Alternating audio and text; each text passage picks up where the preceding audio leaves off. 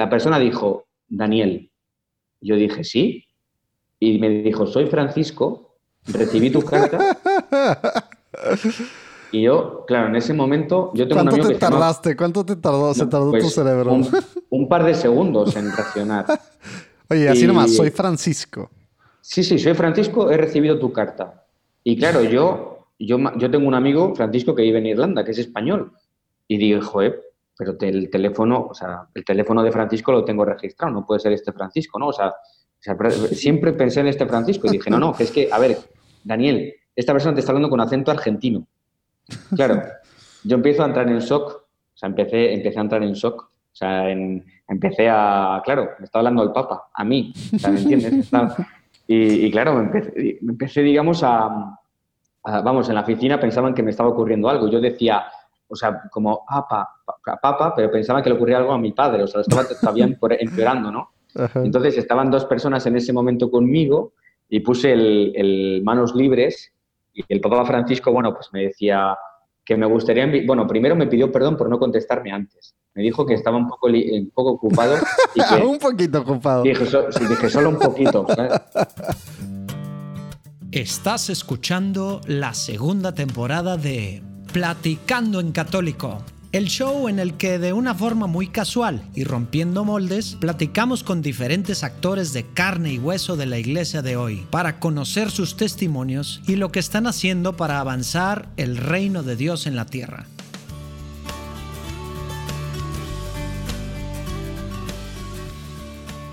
Oigan, pues ahora les traemos una platicada que me emocionó muchísimo, que es con Daniel Ibáñez, el que muchos medios llaman el fotógrafo más joven del Papa o el fotógrafo más joven del Vaticano, van a ver que, bueno, a lo mejor ya están acostumbrados, espero yo, a mis interrupciones, pero creo que ahora son un poco más, me emociono en varios momentos, eh, risas eh, extrañas, y, y bueno, pues ahí espero que aguanten mis emociones, pero como que fue muy personal muchas cosas que nos platicó que aún de este lado creo que ustedes se van a emocionar junto conmigo escuchando pues al papá tan personal que tenemos ahorita, ¿no? Así como escucharon pues la llamada eh, del papa, nos sigue platicando esa historia y cuando lo ve y, bueno, es otra cosa realmente el papá que tenemos ahorita.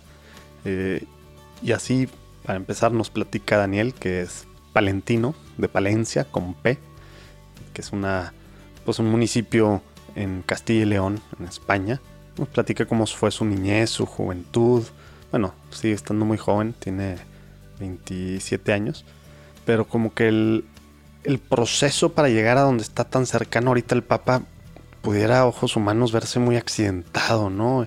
Y que no la hizo para estar en la universidad de esta forma y quería él estudiar esto. Varias cosas así que al final pues Dios tenía su plan, Dios tiene su plan muy claro y Está padrísimo cómo lo va descubriendo Daniel. Y realmente como nos platica el tema de la humildad, cómo empieza su día. Y al final está padrísimo cómo nos, pues nos da varias eh, pues historias, digamos, de, de santos literal de hoy.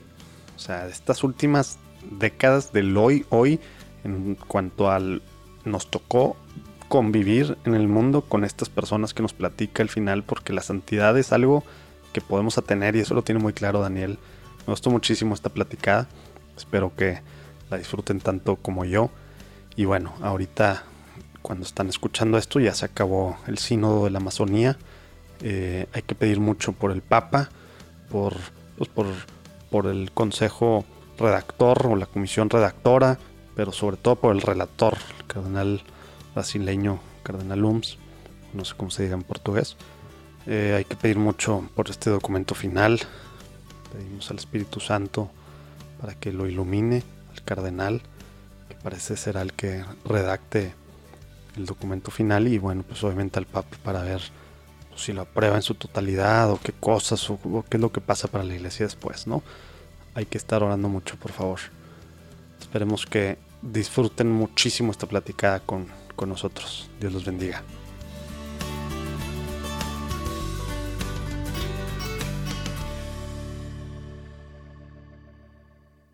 Daniel, muchas gracias por estar aquí con nosotros. Si te parece, antes de comenzar a, platicar, nos ponemos en presencia de, Dios, Padre, el Hijo y el Espíritu Santo. Amén. amén. Es que amén se dice en italiano, perdón. ¿Ah, cómo? En italiano se dice amén. Ah. en, castellano decimos amén, ¿ok? Órale. No sabía que tenía el acento en la, la A. Pero bueno, amén. Eh, Señor Jesús, te pedimos que te quedes con nosotros en esta en esta platicada, Señor. Te pedimos que, podamos conocer pues, más y más lo que estás haciendo tú en, tu iglesia, Señor Jesús. Te pedimos que podamos abrir nuestros oídos espirituales para, para ver las cosas buenas que están sucediendo, Señor, para poderte seguir pues, mejor y enamorarnos más de tu cuerpo aquí en la tierra, Señor. Te pedimos que te quedes con nosotros en esta platicada. Amén. Padre, Hijo y Espíritu Santo. Amén. Oye, bueno, ahora sí, Daniel, platícanos para empezar un poquito. Eh, ¿Quién es Daniel? ¿Dónde nació? Un poquito cómo era tantito. Vámonos a, para, antes de lo que estás haciendo. Siempre se nos hace muy, pues muy padre saber el, el, cómo empezó Daniel en una familia pues, católica, dónde naciste, no era católica para nada. ¿Cómo fueron esos primeros años, digamos, eh, de Daniel? Y pues relacionalo un poquito con la fe, platícanos un poquito si había fe, si había algo de religiosidad, espiritualidad o algo, cómo estaba la cosa. Bueno, con una... Somos una familia de tres hermanos, eh, somos, somos cinco en la familia y un perro, pero bueno, mis hermanos son, mis hermanos son mayores que yo, ellos tienen diez años uno y nueve años más otro que yo, ah. yo soy el pequeño de tres. Acá se le llama el pilón. Sí, pues, pues el, más pequeño, el... Porque nueve años de diferencia es, En España decimos el mimado, porque ah. siempre es un poco... El pequeño es el que siempre miman de más, de más ¿no? Y bueno, recibí, nací en el 1992 en España, en una ciudad que se llama Palencia, con la P, no Valencia, eh, que es una ciudad al norte de España muy, muy pequeña, de 80.000 habitantes. ¿Pero al norte hacia Francia o hacia el otro lado, hacia Portugal? Mm, bueno, digamos que justo, sobre nosotros está, está o sea, está al norte de Madrid y luego estaría Cantabria, Santander y ya el mar Cantábrico. Ah, ya, ahora Es una pequeña... Está entre León y Burgos. Mm, León y Burgos se, conoce más, ¿no? Cerca de Valladolid también. Mm, muy bien. Y, bueno, eh, fui bautizado el 4 de octubre del mismo año, o sea, unos meses después. No sé por qué el Papa Francisco ha invitado eh, abiertamente a descubrir cuál es tu... Te, iba a decir que si era algo que te acordás de siempre o era por el llamado del Papa. la verdad es que nunca, nunca, o sea, cuando el Papa hace, cuando empezó el pontificado del Papa Francisco, dijo, ha dicho en más de una ocasión que hay que saber cuál es nuestro, nuestro día de bautismo, ¿no? Y, justo el 4 de octubre celebramos la fiesta de San Francisco de Asís. Ah, Esto para mí ha sido una sorpresa, ¿no? Este santo italiano que, que se venera sobre todo en Asís y que yo he ido descubriendo a lo largo del tiempo en Italia, porque en España tenemos un porrón de santos y en Italia otro porrón de santos, ¿no? Y, nada, digamos que, eso en cuanto a la fe, eh, he estudiado en un colegio eh, de, los hermanos de la Salle durante 11 años y luego los últimos dos años de, digamos, de, de, colegio, por decisión propia, fui al seminario menor diocesano San Juan de Ávila, que ya no existe porque había falta de, alumnos, digamos. Mm. Y no, no era, digamos, no he sido seminarista, digamos, sino que iba todo relacionado hacia la vocación, ¿no? O sea, un centro normal donde tú estudiabas, pero bueno, por el formador... Estabas discerniendo. Sí, sí, bueno, durante dos meses fui seminarista mayor, pero eso si quieres ya hablamos más. ¿cuánto, cuánto, o sea, ¿Cuántos años está, tenías tú cuando estabas en el seminario menor? 17, 18, 19. Ah, ok, ok. O sea, eso ya es, ¿cómo le llaman allá la prepa? El bachillerato, sí, el bachillerato, sí. El bachillerato lo hice todo, en los dos años los hice en el seminario menor, porque bueno, porque buscaba un, buscaba, digamos, un, un, internado, ¿no? Oye, pero a ver, te saltaste 17, 18, yo escuché por ahí, digo, vi algunas de las cosas. Tú a los 16 años, como que tuviste algo ahí que... Bueno, lo tuve un poco antes, lo tuve ah, con 15 años. A ver, con 15 años, digamos que el 13 de mayo, Virgen de, Virgen de Fátima, de un año, pues con ocho años, porque en España es con ocho, con nueve años se toma la, o sea, se recibe la comunión y digamos que, yo no volví a misa, o sea, no he vuelto, digamos, a misa eh, desde los ocho años hasta los 15 años. O sea, sí que iba, digamos, en el seno de mi familia, digamos que pues son, no son muy practicantes, ¿no? O sea, se practica, digamos, eh, una fe pues de Navidad, la fe de, el día de Año Nuevo, el bautismo, la boda de alguien, el funeral de alguien y, ya, ¿no? Entonces, ¿Y así es en Palencia? O sea, en Palencia así se vive, o sea, no es tan, digamos, tan religioso, tan católica la cosa, ya es más así. Bueno, hace 30 años, las otras generaciones, pues era diferente. Ahora, digamos que, sobre todo a nivel, digamos, de España, un joven tiene dificultades a la hora de, tener, digamos, un camino de discernimiento, eh, un apoyo en la Iglesia Católica. Vamos, Palencia tiene cuatro jóvenes contados. O sea, si lo cuentas con una mano, yo igual soy uno de ellos. No tanto, pero, pero quiero decir que hay muy pocos jóvenes que practican la fe. De hecho, mis amigos, digamos, del colegio, quitando uno que la practica y otro que va a misa los domingos, los demás ni, o sea, ni, ni se interesan por el tema, ¿no? Sea, se interesan ahora, que yo trabajo en un ámbito y de vez en cuando me preguntan y tal, tenemos alguna conversación un poco más allá, ¿no? Es de lo normal. Por curiosidad. Sí, sí. Oye, entonces, ¿qué fue lo que pasó a los 15 años que decías que tú pues llevas como 7 años sin, sin ir a misa?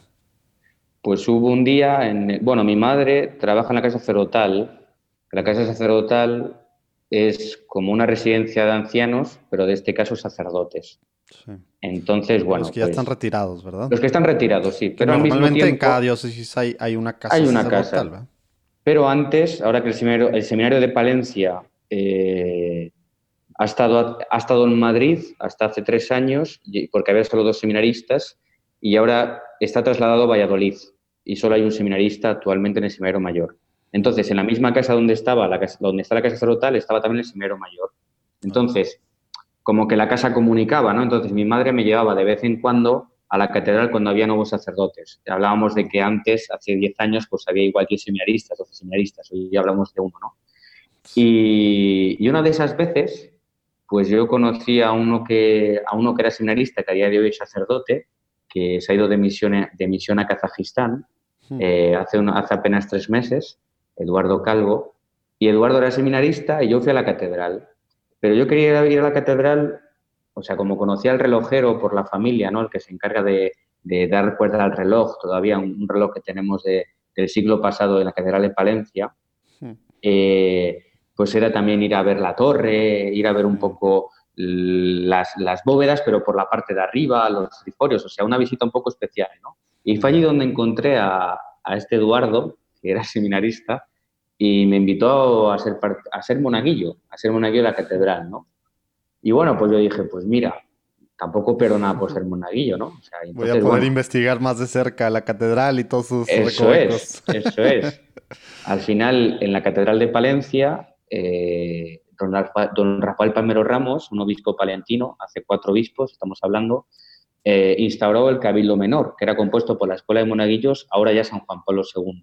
Entonces, bueno, pues éramos un grupo de unos 20 jóvenes, 15 jóvenes, que bueno, pues aparte de quedar para, jugar al fútbol igual los domingos, ayudábamos a misa los domingos y el sábado pues tenemos una formación, una catequesis y, y esa ha sido un poco mi, andadura. Luego también tengo que decir que a nivel personal eso llega a un momento en el que, pues ya con 17, 18 años, no estamos hablando de que han pasado dos, tres años, pues parece que toda esa cosa va como, como hacia la vocación, ¿no? Al sacerdocio, ¿no? Y, claro, yo tampoco me veía, ¿no? O sea, no, no, veía, digamos, esa vocación al sacerdocio, que creo que todo joven tiene que preguntarse qué quiere Dios de él, ¿no? Evidentemente sí que lo he pensado. Ahora estoy con una chica estupenda, portuguesa, católica, así que imagínate cómo la vida da tantas vueltas, ¿no? Pero en aquel momento, pues yo me acuerdo que en la catedral, en la catedral había una cosa muy bonita que era el día de Pentecostés. En la catedral el obispo eh, da el sacramento de la confirmación eh, a los que se van a casar, ¿no? Entonces, también los monaguillos de la catedral, ese día algunos se confirman. Mm. Pero yo durante dos años, como digamos que la catequesis era a las 4 de la tarde, que es la hora de la siesta en España, yo iba directamente a las 6 a ayudar a misa. Oye, que ese tema de la siesta en España, para los que nos escucha pues mucha gente de Estados Unidos y de Latinoamérica, España creo que existe en el top 10 de pero es una cosa sagrada, ¿verdad? O pues sea, se cierra todas las tiendas, todo, todo, todo, todo está cerrado a la hora de la siesta. no quiero prometer sacrilegio, pero yo la digo santa siesta, porque para mí ya está canonizada. Entonces, bueno, pues, pues eh, yo durante dos años, prácticamente esos dos años, año y medio, yo no iba ¿no? a las catequesis, no iba luego a ayudar a misa, ¿no? Y en aquel momento eh, apareció la madre de un amigo que es del Camino Neotecumenal, eh, que es un movimiento dentro de la iglesia, en realidad se llama Itinerario de Fe, y me invitó a formar, a hacer las catequesis. Y yo dije, a ver, si yo hago estas catequesis de dos meses, yo me puedo confirmar este año. Y el sacerdote, digamos, responsable de la escuela de monaguillos, me dijo que sí. Entonces, bueno, pues hice este, este, este digamos, este, este camino de, dos meses. Que fue express, ¿no? O sea, express, sí, sí, sí, pero unas catequesis muy buenas. A ver, también tengo que decir que, que, yo siempre, o sea, he recibido una, una formación, o sea, aunque no iba a todas las catequesis, pero iba, ¿no? Entonces, al final recibes, recibes una cosa que te deja un pozo muy importante, que, que, a mí eso que he recibido hoy en día también me está ayudando a vivir Roma, a soportar Roma, ¿no? O sea, Roma dicen que es la ciudad con más fe del mundo. Yo creo que porque la gente o, la tiene o la deja, ¿no? Que la ciudad eterna es un poco así, ¿no? Y, bueno, volviendo a lo de antes, pues al final hice estas catequesis y me confirmé en la catedral. Eh, no sabría decirte ahora mismo el día, pero bueno, me confirmé en la catedral el día de Pentecostés, creo que del año 2000, si no me acuerdo mal, 2009 estamos hablando igual con 17 años, que yo había empezado con unos 15 años a ser monaguillo, 14, final de 14 años, 15 años, ¿no? Y, bueno, y así fue un poco mi... Luego más tarde dejé la escuela de monaguillos, porque yo realmente no me veía, digamos, con una edad no siendo seminarista, eh, ayudando al Señor en el altar, ¿no? Hay gente que todavía lo hace, pero a mí me... Y bueno, y, empecé a frecuentar, digamos, eh, una comunidad del Camino de al mismo tiempo tenía dirección espiritual con un sacerdote de la prelatura del Opus Dei y mi vida pues iba estupenda. O sea, no... Ah, o sea, dirección espiritual con, con sacerdote Opus Dei y acá... Y, y, eras parte del camino neocatecumenal. Era parte del camino neocatecumenal, sí, sí, era parte del camino. Las cosas son compatibles, ¿eh? Uno en la vida tiene que estar muy abierto. Ah, no, claro, pero no estamos acostumbrados, sobre todo acá, estamos, por eso estamos haciendo esto, porque estamos tan metidos de repente en la iglesia, en nuestro grupito, y somos nuestro grupito sin saber que pues somos la iglesia, ¿verdad? Que la iglesia es, todo. no, no, eh, se me llama la atención porque, por ejemplo, a mí una de, o sea, una de las cosas, digamos, una cosa que me ha impactado mucho es em, en la Madrid 2011, ¿no? Fue mi primera JMJ, Madrid 2011 y, bueno, pues yo no sabía ni lo que era una JMJ, fuimos a ver a Benedicto, a Madrid, a Cuatro Vientos, a 250 kilómetros de casa prácticamente, y, a mí me impactó mucho una cosa, había focolares, había gente de Legión de, de, Legionarios de Cristo, había gente de la Pelatura del Opus Dei, había gente del Camino Tecumenal, había gente de Comunión y Liberación, había gente de, colegios, había gente de, diócesis normal, o sea, de una diócesis normal, ¿no? Y lo que sí que llevé un mensaje claro que más, digamos, me ha, en mi vida me, ha, lo sigo llevando es que cuando hablamos de Dios, hablamos en el mismo idioma, ¿no? Entonces, que, hay muchos movimientos y eso en la iglesia y, que todos sirven, digamos, para llevar a la meta, que, siendo, siendo honestos es el cielo. O sea, el cielo es la única meta para ti y para mí, y vamos, para cualquier persona, ¿no? Pues sí, ese, ese sentido de iglesia, yo creo, digo, yo nunca fui a ninguna jornada mundial de la juventud, eh, pero como que ya que lo estás exponiendo así, o, bueno, ya que lo tienes tú pues más masticado, como quien dice, como que sí me, me pongo a pensar en amigos que fueron y como que si era regresar con este sentido, pues literal, de lo que significa el ser católico, ¿no? El sentido universal de lo que es la iglesia, ¿no? Este, no, no me había puesto a pensarlo de, esa forma. Padrísimo. Sí, sí, ser, ser universal, porque al final la iglesia es universal, ¿no? Y de hecho, que, de hecho, por mi trabajo, que ahora si quieres entramos en materia, se ve cada miércoles en la Plaza San Pedro, vamos, cada día, que hay gente de Polonia, de Eslovaquia, de, Brasil, de México, de Argentina, de Chile, de cualquier país del mundo. O sea, la, Plaza San Pedro mm, es muy raro encontrar un italiano. O sea, quiero decir, o sea, vienen por turismo, pero suele ser gente que, que sobre todo viene por, por algún motivo, sea una peregrinación, por, por, por, una, por una peregrinación, por una visita, por, también por turismo, pero que es muy raro, digamos, encontrar a italianos, porque sobre todo está siempre con gente de cualquier parte del mundo. Hola, mi nombre es Armando del Bosque y soy director internacional de His Way at Work, una empresa que se dedica a ayudar a los empresarios y sus empresas a reconocer que Dios está en la empresa. Si tienes la inquietud o el llamado, si sientes que Dios te ha estado persiguiendo, si crees que la empresa ya no es tuya sino de Dios, si quieres entregarle la empresa a Dios, llámanos. Nuestro apostolado es una empresa sin fines de lucro.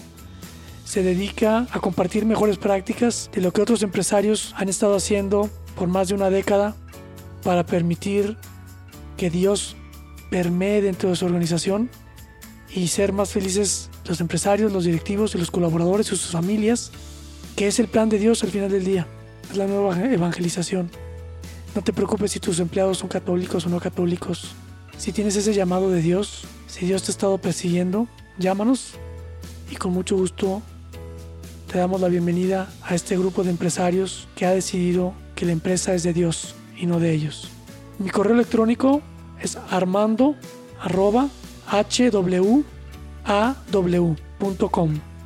Gracias.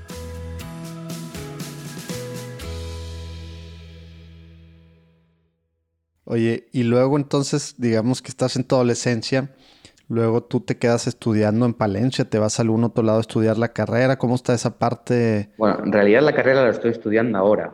Ándale, a ver, platícanos cómo se va dando. yo, bueno, durante un año de mi vida, cuando acabé los estudios de bachillerato, hice la selectividad y la suspendí, porque jugaba España. No sé si se acuerdan ustedes que, España ganó Eurocopa Mundial y Eurocopa. Pues era uno de esos años que yo creo que era el año de, la Eurocopa, ¿no? Entonces, pues cualquiera estudiaba, digamos, eh, mientras que los exámenes se hacían en junio. Entonces, bueno, pues por una materia que suspendí, pues no pude ir, digamos, a la universidad. Entonces, durante un año, también porque ya estaba cansado de estudiar, no, o sea, ¿cómo decir? No, no tenía ganas de nada, o sea, ya había estado estudiando, no quería tampoco trabajar, no quería o sea, yo quería ser un nini, ¿me entiendes? O sea, ni estudia ni trabaja, ¿no? Pero tampoco, tampoco encuentra, o sea, uno ya está harto, ¿no? Después de estudiar tantos años estás harto ya, o sea, y tampoco quieres trabajar porque las vacaciones se acaban, ¿no? Entonces, bueno, pues durante un año sí que, sí que, sí que para mí una cosa que es muy importante son los, los idiomas. Mm. Entonces, estuve estudiando tanto inglés como italiano. Italiano porque la verdad es que conocí a una chica italiana en la JMJ de Madrid 2011. Tenías motivación. Esa era mi, motivación, era esta, ¿no? Entonces, bueno, pues estudié, empecé a estudiar italiano, o sea, empecé a estudiar italiano y, de hecho el italiano es lo que a día de hoy me sirve, porque para vivir en Roma, pues bueno, el italiano es la orden del día, ¿no? Digamos. Y, y, bueno, durante un año pues dediqué, digamos, mi tiempo a, a viajar, porque viajaba, Luego también alguna labor, digamos, pues, pues me fui de campamento, porque era monitor en un, campamento al norte de España, eh, con el MEG, que es el Movimiento Eucarístico Juvenil, luego otro... todo este tiempo, digamos, seguías este, ligado, ligado a la iglesia y seguías en vida pues, de fe, obviamente con sus luchas y, arriba y abajo y todo, pero, pero no fue de renegar de nada, de alejarte No, no, no, al contrario, fue, fue en ese momento cuando pensé en la vocación al sacerdocio. De hecho, también ahí fue cuando barruntar en español quiere decir que, es como que niegas algo que puede ser, ¿no? O sea, como negar algo, no sé si, o sea, como que cuando te piden algo, en lugar de ir a por ello, tú vas a por agua, ¿no? O sea, vas a por una cosa contraria. Entonces yo, bueno, pues también barruntaba un poco la posibilidad, ¿no? O sea, o sea decía, bueno, y, y, si el Señor me llama a ser sacerdote, y sí, sí, sí, sí, sí, ¿no? Entonces, bueno, pues he también de mentor espiritual, pues lo discerní y antes de acabar este año en el que había hecho prácticamente nada, simplemente estudiar idiomas, pues, pues fui a visitar a mi obispo, mi obispo me invitó a ir a, ir a Madrid, pero prácticamente estuve solo dos meses siendo seminarista mayor, un mes y medio, o sea, agosto y septiembre. Y bueno, yo creo que cuando el Señor te pide una vocación, el Señor no te hace sufrir. El Señor es una persona que te hace libre, ¿no? Y, yo creo que mi experiencia personal es que creo que, creo que era la, voluntad de otras personas y no la voluntad de Dios. Hmm. Entonces yo un día decidí dejar el seminario tan amigos todos. ¿Y por qué te fuiste al diocesano y no con, con Opus Dei o, con neocatecumenales que también Bueno, porque también uno, sí, pero también uno tiene que barrer para casa, ¿no? O sea, hay veces que uno piensa que la misión, a mí como español, es ir a México y evangelizar, no sé si me entiendes, pero que igual la misión también está en tu casa. O sea, quiero decir que, que, yo soy, yo estoy a favor de los misioneros, ojalá Dios un día me conceda la gracia de poder irme de misión, pero que a veces no hace falta... bueno, de ahorita llegamos a lo que estás haciendo, para muchos eso es, eso es misión, y estás haciendo que todos que vivamos la misión, ¿verdad? Sexto continente, sí. Exacto. Pero bueno, entonces, bueno, pues yo dejé esa, esa puerta cerrada y más, más tarde estuve saliendo con una chica y luego más tarde vine a Roma a vivir pero luego ya con el tiempo, pues con la chica lo dejé porque venía solo para seis meses, las cosas se complicaron, llevo aquí seis años. Y, bueno, pues nada, que ahora, o sea, eso, que, pues que ahora estoy con otra chica estupenda y maravillosa y, ya está.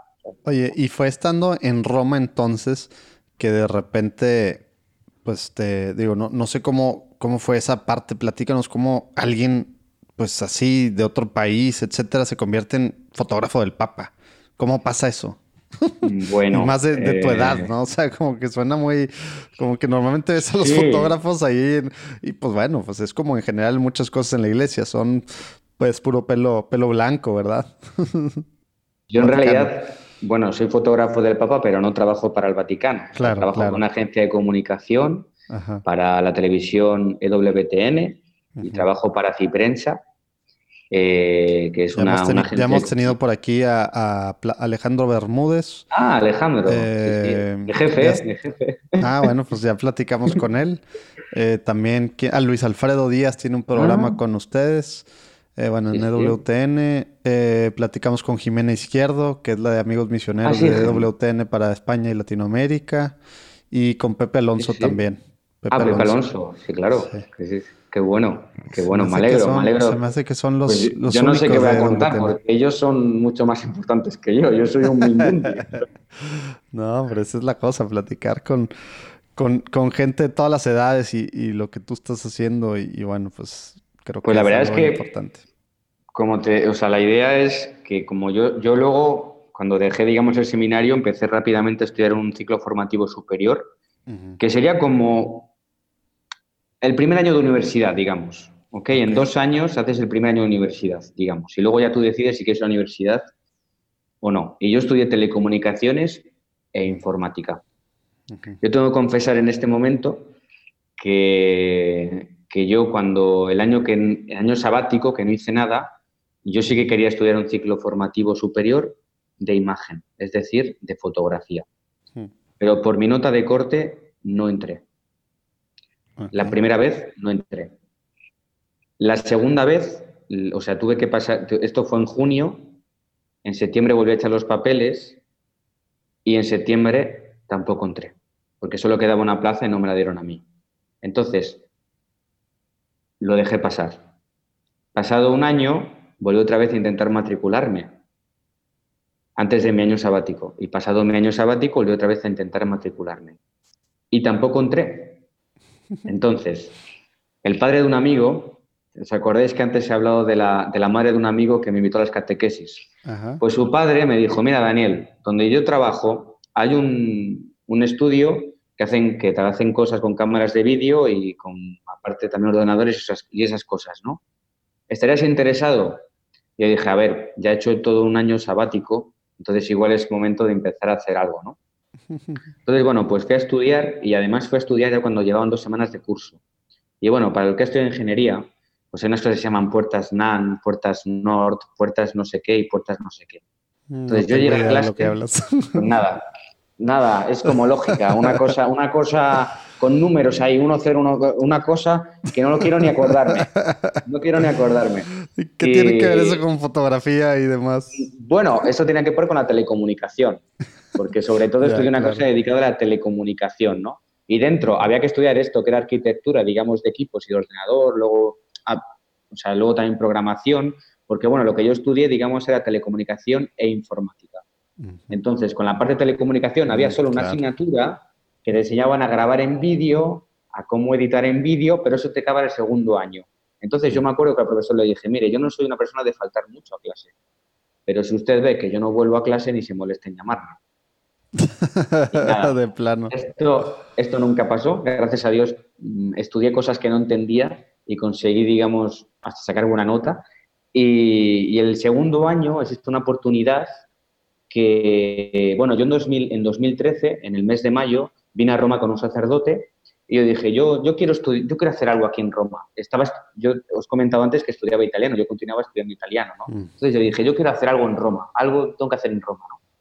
Y, fue así como, como de repente encontré la oportunidad en Catholic News Agency, que sería prensa en inglés, eh, de poder, me dieron una oportunidad de trabajar como asistente de vídeo eh, y bueno, pues como yo había estudiado, digamos, una cosa de la cámara, de grabar vídeo y tal, pues eso, digamos, iba a ser mi función, ¿no?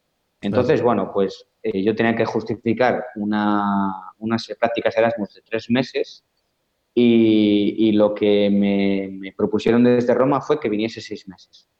Entonces, bueno, pues dije, no tengo nada que perder, voy tres meses, hago las prácticas, vuelvo a España, las convalido porque tenía que acabar, o sea, tú para acabar estos estudios que yo hice tenías que convalidar las prácticas y yo me volví a Roma. Pasados esos lo que pasó es que al final cuando llegué, aparte de ser asistente de vídeo, había como una cámara por la oficina Reflex.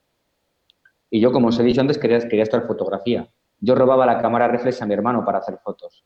Al final era el que siempre en, el colegio hacía las fotos, en el que siempre hacía de vez en cuando los vídeos, el que siempre era un poco así, ¿sabes? En clase, ¿no? Entonces, bueno, pues me dieron un día una cámara de fotos y me dijeron, pues vete a la audiencia. Y yo fui a la audiencia y fui con la cámara. Y de repente las fotos que, hice les gustaron. Además, recuerdo, recuerdo que casi en mi primera audiencia tengo una foto como del rostro del Papa, que, que además para mí es todo, pues porque prácticamente era mi primera audiencia, ¿no? Y, ver, tengo prácticamente el rostro del Papa que, mira, ¿no? O sea, desde cualquier punto de la fotografía que tú lo miras, él, te mira a los ojos directamente. Oye, la, tienes en tu página o algo? Sí, sí, sí, sí, sí. Luego, ahí la, vamos a poner, la vamos a poner ahí en nuestras redes a los que están escuchando o en la página. Te la comparto. Y, y, bueno, luego también, digamos que hacíamos entrevistas y me decían, lleva la cámara y aparte de dar una mano al vídeo, pues haz unas fotos y tal. Y de repente yo no sé, yo te digo, yo no sé qué ve la gente en mi fotografía. Yo creo que hay gente muchísimo mejor que yo, eso totalmente lo digo. Entonces, pues esta ha sido, digamos, mi oportunidad. Entonces, acabados, ocurrió una cosa muy interesante que es que Aciprensa en Roma no tenía fotógrafo. Y Qué raro, ¿no? Qué extraño. Sí, pero no, hasta ese momento, también digamos que estamos hablando de 2014, 2013, y tampoco, digamos, ha habido como el boom de la comunicación de, Instagram, de Twitter, de, Facebook, o sea, porque antes no estábamos tampoco en las redes sociales tan activos, yo creo. Entonces ha habido este boom de redes sociales en estos últimos, digamos, seis años, ¿no? Entonces, bueno, pues esto fue, fue así, digamos, como me convertí, digamos, en fotógrafo de la agencia. Pasado un tiempo me dijeron, ¿te quieres quedar seis meses más? Y dar una mano también al vídeo, seguir haciendo fotos. Y dije, bueno, pues ¿por qué no? Luego también Aciprensa me, me, me, dejó administrar durante bastantes meses, casi un año, la cuenta de Instagram de Aciprensa. Entonces empezó con 10.000 seguidores, y, o sea, no, perdón, con 1.000 seguidores y poco a poco pues llegó también a los 60.000 seguidores. O sea, es como que una cosa que en Instagram se está... Tú eres el que estaba tomando las fotos y subiendo Sí, sí, subía las fotos y tal. Ahora actualmente me ayudan, somos tres personas y somos casi medio millón en, Instagram, ¿no? Y, y, ver cómo, cómo va creciendo, ¿no? Esta pequeña cosa, pues a uno le motiva, ¿no? Porque aparte de hacer fotos, tenía un sitio, digamos, donde las podía cargar, ¿no? Y donde pues, la gente las podía ver, ¿no? Y, y, bueno, pues ha sido así, digamos, poco a poco, como seis meses, otros seis meses, luego tres años, y ahora, bueno, pues de momento sin, sin billete de vuelta, sin billete de vuelta, o sea, aquí estoy en Roma. Hola, soy Cristina Villarreal Lozano. Les recomiendo muchísimo el libro Poemas que nutren el alma. Es un libro que escribí en el año 2010, tardé ocho años en hacerlo, con la ayuda del Espíritu Santo como material de apoyo para la catequesis. Mi objetivo es que lo tengan todos los sacerdotes, las catequistas, los padres de familia, los laicos comprometidos en la Iglesia Católica. Compártelo, regálalo y nutran el alma de muchas, de muchas personas. Los primeros 20 poemas hablan de la familia, del amor, de la amistad y los siguientes 30 hablan de nuestra fe católica. Mi página es www.cristina.villarrealozano.com. Gracias.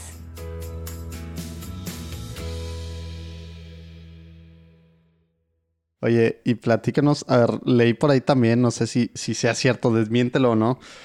Tuviste una llamada a tu celular, ¿es cierto? A ver, platícanos, ¿quién, quién, te marcó, cómo estuvo y por qué te marcó? Bueno, pues eh, yo, como soy fotógrafo, no soy periodista, entonces los periodistas normalmente cuando viene un jefe de Estado tienen la suerte de ir siempre dos periodistas que tienen que contar al resto de periodistas lo que ha ocurrido, ¿no? Hmm. Y... Ah, yo no sabía que así era. Sí, sí, sí. O sea, nada más entran dos. Dos periodistas y luego cuatro fotógrafos, pero para ser, ahora mismo estoy en este grupo de cuatro fotógrafos, pero hasta antes de marzo no estaba de este año, ¿no? ha sido también una gracia porque, digamos que para entrar en este grupo de fotógrafos tienes que ser ordinario, tienes que tener una presencia, o sea, aparte cuenta también la persona, luego por también eso, la... Por eso estás en traje muy arregladito ahorita. Sí, bueno, es la costumbre, o sea, no... este es mi, mi atuendo cada día, casi, casi. Entonces, bueno, pues, pues me ocurrió que, que, digamos, que yo siempre, como estaba en el ámbito de periodistas, pues a mí, me, digamos, que me fastidiaba yo no ver, o sea, yo veía al, yo veía al Papa, ¿no? Pero no, yo no, por, claro, entonces yo hago mi trabajo, no es que pueda dar un abrazo, o sea, no, o sea, no, no, trabajaría más en esto, no sé si me entienden, ¿no? Entonces tú tienes que también respetar un protocolo de la Santa Sede, estás en lugares, digamos, a veces también privilegiados, el Papa pasa muy cerca de ti, pero de todos modos tienes que mantener sí, tú tienes la cámara, tú tienes que tomar fotos, no verlo a él y quererlo tocar, eso es, Eso es, ¿no? O sea, eso es, ¿no?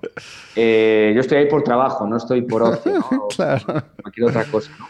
Y entonces, bueno, pues, pues yo, la verdad es que fue la tercera vez que escribí al Papa y le escribí una carta personal en la que le contaba... Pues, Así, puño y letra. Sí, sí, de qué, de qué familia venía. Esta es la tercera vez que escribía, ¿no?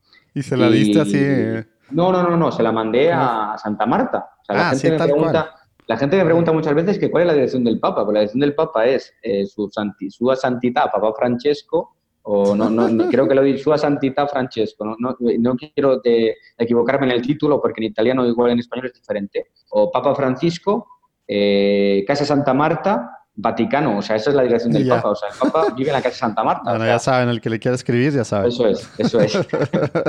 y, bueno, pues, pues con tan buena suerte que, que, yo escribí esta carta pues en el mes de noviembre, porque ocurrió que un compañero de la oficina pues había tenido una respuesta de parte de la casa, la casa de, la prefectura pontificia para tener un encuentro en el besamanos.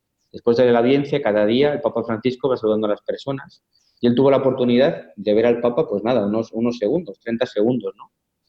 Y, bueno, pues animado, digamos, de esa, pues animado de, esa cosa que le, había, que le había, digamos, sucedido a mi compañero del trabajo, volví a escribir una carta al, Papa, porque siempre había, digamos, recibido la respuesta formal de el Papa no, no puede ser por esto, por esto otro, por esto otro, y volví a escribir esta carta al Papa, ¿no? Y esto fue el 16 de noviembre de 2018. Y el 18 de diciembre de, 2000, de 2018, yo llegué a la oficina como cualquier día cualquiera, a las nueve y media, nueve y cuarto, y, dejé la, vosotros lo decís, el saco, creo, ¿no? el, abrigo, o sea, no, o sea, estamos en diciembre, frío en Roma, ¿no? Porque en diciembre hace, hace bastante frío en Roma, y lo dejé en la silla, ¿no? Y de repente empezó a vibrar el teléfono. Y yo dije, ¿quién llama a estas horas a las 10? Era las 10 si no me equivoco, las 10 y 13 de la mañana del 18 ya aparecía... sí, no te equivocas. no, no, aparecían números con Oshuto. Que, vamos, número privado, número oculto, ¿no? Porque, entonces, bueno, pues... hombre, ya, te iba a decir que si lo grabaste, que si lo podías compartir. No, no, no, no, no bueno, bueno, bueno, bueno. Me quedé, me quedé en shock prácticamente, ¿no? ¿Y qué hiciste? ¿Contestaste y, luego? Y bueno, contesté y, y claro, yo pensaba que me iban a vender algo porque normalmente cuando me llaman con un número desconocido, número oculto, es para venderme algo. O es no quiero hacer publicidad, pero o es de Vodafone, o es de Team, o es de cualquier compañía de teléfono para venderme un cambio, ¿no?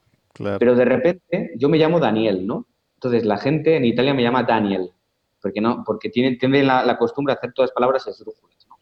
Entonces la persona dijo, Daniel. Yo dije, sí. Y me dijo, soy Francisco, recibí tu carta. Y yo, claro, en ese momento, yo tengo un amigo te tardaste? ¿Cuánto te tardó? se tardó tu pues, cerebro. Un, par de segundos en reaccionar. Oye, así nomás, soy Francisco. Sí, sí, soy Francisco, he recibido tu carta. Y claro, yo, yo, yo tengo un amigo, Francisco, que vive en Irlanda, que es español. Y dije, joder, pero el teléfono, o sea, el teléfono de Francisco lo tengo registrado, no puede ser este Francisco, ¿no? O sea, siempre pensé en este Francisco y dije, no, no, que es que, a ver, Daniel, esta persona te está hablando con acento argentino. Claro, yo empiezo a entrar en shock, o sea, empecé, empecé a entrar en shock, o sea, empecé a, claro, me está hablando el Papa, a mí, o sea, ¿me entiendes? y, claro, me empecé, digamos, a, vamos, en la oficina pensaban que me estaba ocurriendo algo. Yo decía, o sea, como papa, papa, pero pensaba que le ocurría algo a mi padre, o sea, estaba todavía empeorando, ¿no? Entonces estaban dos personas en ese momento conmigo y puse el, manos libres y el Papa Francisco, bueno, pues me decía que me gustaría, bueno, primero me pidió perdón por no contestarme antes. Me dijo que estaba un poco, un poco ocupado. Y que, un poquito ocupado. Dije, dije solo un poquito. Y, y, y, me impactó, ¿no? Que el Papa dijese, no he tenido antes, no he tenido antes, no he tenido tiempo antes para, para, para contestarte, ¿no? Y, bueno, me repitió, me dijo, si puedes, si puedes, ¿eh? O sea, me dijo, totalmente, dime si puedes, si no buscamos otro día, o sea, el Papa, ¿eh? yo, yo me ajusto a ti. De, verdad, ¿no? O sea, me dijo, si quieres, el, el 20, o sea, dentro de dos días, le voy a celebrar la última misa de diciembre antes de Navidad y luego ya hasta el año que viene, enero, no celebro más misas, digamos, públicas en Santa Marta, ¿no? Y, y, claro, yo, ¿cómo le vas a decir que no al Papa? además, a las 7 de la mañana, un, ¿qué tengo que hacer yo un día a las 7 de la mañana? No sé si me entiendes. Entonces, bueno, pues me explicó y me repitió como cuatro veces dónde tenía que ir y por dónde tenía que entrar. Y, yo la verdad es que no le entendía, o sea, porque le decía, pero, no, le decía, no, no, lo entiendo, o sea, o sea eran, eran como, no lo entiendo. y, y, yo, de hecho, casi, casi no, o sea, yo entendí una hora diferente. O sea, me parecía extraño, pero yo entendí una hora diferente al Papa. Entonces, bueno, claro, eh, ¿cómo vas a decir en el Vaticano que te llama el Papa y, que, tienes que ir a una misa? O sea, no es, o sea, es una cosa un poco... Sí, o sea, ¿dónde está la cartita? ¿Cómo entras ahí? O sea... claro, llamé, llamé a un amigo que trabajó en el Vaticano y le dije, mira, mm, Gers, que, me ha pasado esto, que me ha llamado, me ha llamado el Papa. ¿Qué dices? Te prometo que me ha llamado el Papa, o sea, me ha llamado el Papa. De hecho, la primera persona a la que llamé después de colgar el teléfono, que la, llamada, digamos, que, que, termina así, dice, nos vemos, el, nos vemos dentro de dos días, y yo le digo, rece por mí, yo rezo por usted todos los días, ¿no? O sea, ya porque el Papa siempre, cada vez que acaba el ángel, dice, rezad por ah, mí, ¿no? Y es verdad que yo cada día rezo, rezo por el Papa, ¿no? Y, digamos que, que, bueno, que llamé a, Salomé, a, a mi novia, y, claro, no se lo creía. O sea, se tuvo que poner un compañero del trabajo y decir, mira, que sí, sí, que ha llamado el Papa. Y, luego Salomé me dijo, pero ¿puedo ir a acompañarte? Y yo, mira, Salomé, la última cosa que he pensado ha sido, o sea, estaba en, en blanco. Que no le pregunté al Papa. No, no, o sea, claro, yo no, no me acordaba de nada, vamos, prácticamente. Y, bueno, luego ocurrió que el día, yo claro, todavía estaba un poco asustado porque no, no, no me creía esto, o sea, ¿sabes? O sea, no, no, me lo creía, yo no podía justificar que me había llamado el Papa porque no tenía el número registrado del Vaticano, tenía un número desconocido. Y, bueno, pues ya el día 20 por la mañana, a las 6 de la mañana, como me dijo el Papa, a 6 y cuarto de la mañana, tenía que entrar por la puerta de Santuficho, en, que es la puerta que está eh, mirando el Vaticano a la izquierda, eh, para, que, para que se ponga situación. Cuando nos hable el, eh, Papa sabemos por, sabremos por dónde ir. y, bueno, pues ya vi que estaba mi nombre, porque te piden un documento de identidad, Ah, Daniel Gutiérrez. Sí, hizo todo el trámite el Papa. Primer, primer control pasado, segundo control pasado, tercer control pasado. O sea, después de tres controles llegué a, Santa Marta.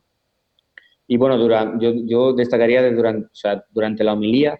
La verdad es que fue uno de los motivos que escribía la carta era que yo muchas veces como cristiano católico o como practicante no podía, no podía disfrutar la Eucaristía, porque yo muchas veces estoy trabajando, ¿no? Entonces, muchas mm. veces, aunque, aunque esté fuera, parece que mi trabajo es súper súper genial y súper bueno, pues a veces no puedes tampoco vivir intensamente la Eucaristía. De hecho, yo muchas veces voy el domingo eh, después de, de, no trabajar, ¿no? Porque además, muchas veces tiro pues, al ordenador, lo saco, mando las fotos, mando las fotos, entonces no vives tampoco en plenitud, este, digamos, el... o sea, ¿no te llevaste tu cámara entonces a Santa No, no, no, no, ese día no fui con la, ni con la cámara, llevaba el móvil y, y ya, ¿no? Pero también llevaba una foto.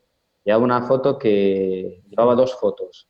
Una foto de su rostro que decía antes que, mm. se le ve. O sea, impresa, sí. Sí, sí, sí, enmarcada.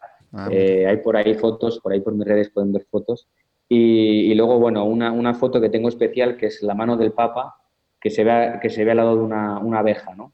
una abeja, San Pedro, pues se puso al lado del Papa mientras él bendecía a una familia, ¿no? Y, bueno, pues tiene ahí, ya, que el Papa ha, hecho, ha, digamos, escrito la, la encíclica Laudato Si, pues tiene ahí su, su aquel. Y, bueno, de, de, aquella homilía sí que hay un recuerdo que, que, una cosa que me recuerdo que es que luego el Papa lo hizo tweet y, y es Dios entra en la historia y lo hace con su estilo original, la sorpresa. El Dios de las sorpresas nos sorprende siempre. Y, mientras decía estas palabras, yo me acuerdo que, que nuestros, nuestras vistas se cruzaron, ¿no? Y, qué mayor sorpresa que te llame el Papa. O sea, yo nunca hubiera pensado en mi vida que un Papa, un pontífice me hubiera llamado. ¿no? Y bueno, luego ya, pues al final de la misa, todo el mundo lo saluda y yo le di mi, yo le di mi fotografía y... ¿Y, él, te ubicaba, él te ubicaba? O sea, ¿sabía que eras tú o simplemente, pues digo, le habló a Daniel y pues quién sabe cuál de todos los hombres era Daniel?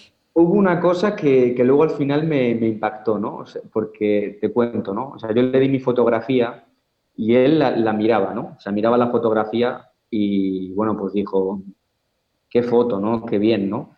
Pero yo en aquel momento yo no hablé de, de mí, sino que hablé de personas. El Papa ya me había llamado, yo creo que entonces mi tiempo, que igual fueron dos minutos, que esto es una, o sea, dos minutos con el Papa es como lo más que te puede ocurrir yo creo en la vida, ¿no? Porque luego otra vez, lo, otra vez lo he saludado y han sido prácticamente como cinco segundos, lo he dado la mano y ya, o sea, ni siquiera hola, adiós y ya, ¿no? Hmm.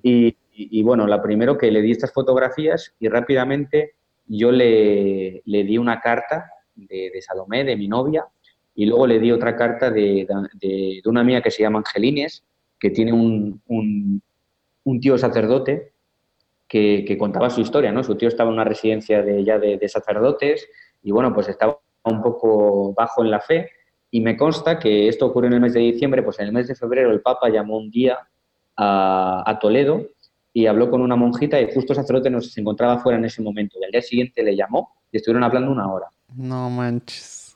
Y, o sea, y luego... sí sigue siendo, porque hay muchas historias que eso hacía cuando pues estaba en, en Argentina, ¿no? El Papa, no, literal, sin secretaria, siendo... marcar la gente y el del periódico y por su wow. nombre. O sea, Ayer Santa mismo... nací el seguimiento, wow.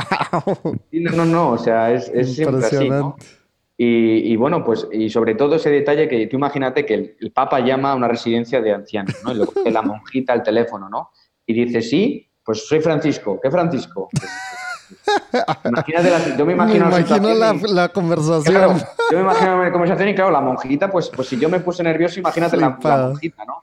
Digamos, ¿no? no, no y luego la otra cosa fue que, que hacía unos 10 días eh, Salomé, sobre todo una familia amiga de Salomé, en la que ella había eh, trabajado como babysitter, pues se había enterado de que, de que esta chica de 42 años eh, se le había vuelto a reproducir el cáncer, ¿no? Mm. Y, y, esto nos habíamos enterado pues hacía 10 días, ¿no? Pues, al final de la Inmaculada, días después de la Inmaculada. Y bueno, pues yo a Salomé, mi novia, le dije, oye, eh, imprímeme una foto de Sara, imprímeme una foto de Sara, quiero una foto impresa de Sara, ¿no? Y, y, mientras estábamos en esta conversación, yo saqué la foto de Sara en, un, en una pequeña hoja eh, impresa. Y, bueno, pues Sara tiene tres hijos, eh, el más pequeño tiene ahora mismo dos años, en aquel momento tenía año y medio y, y, tiene cáncer, ¿no? Y le han dicho que puede vivir entre seis meses y tres años, ¿no? eh, y su marido pues está destrozado porque, porque bueno, pues, pues no deja de ser una, una, persona joven, ¿no?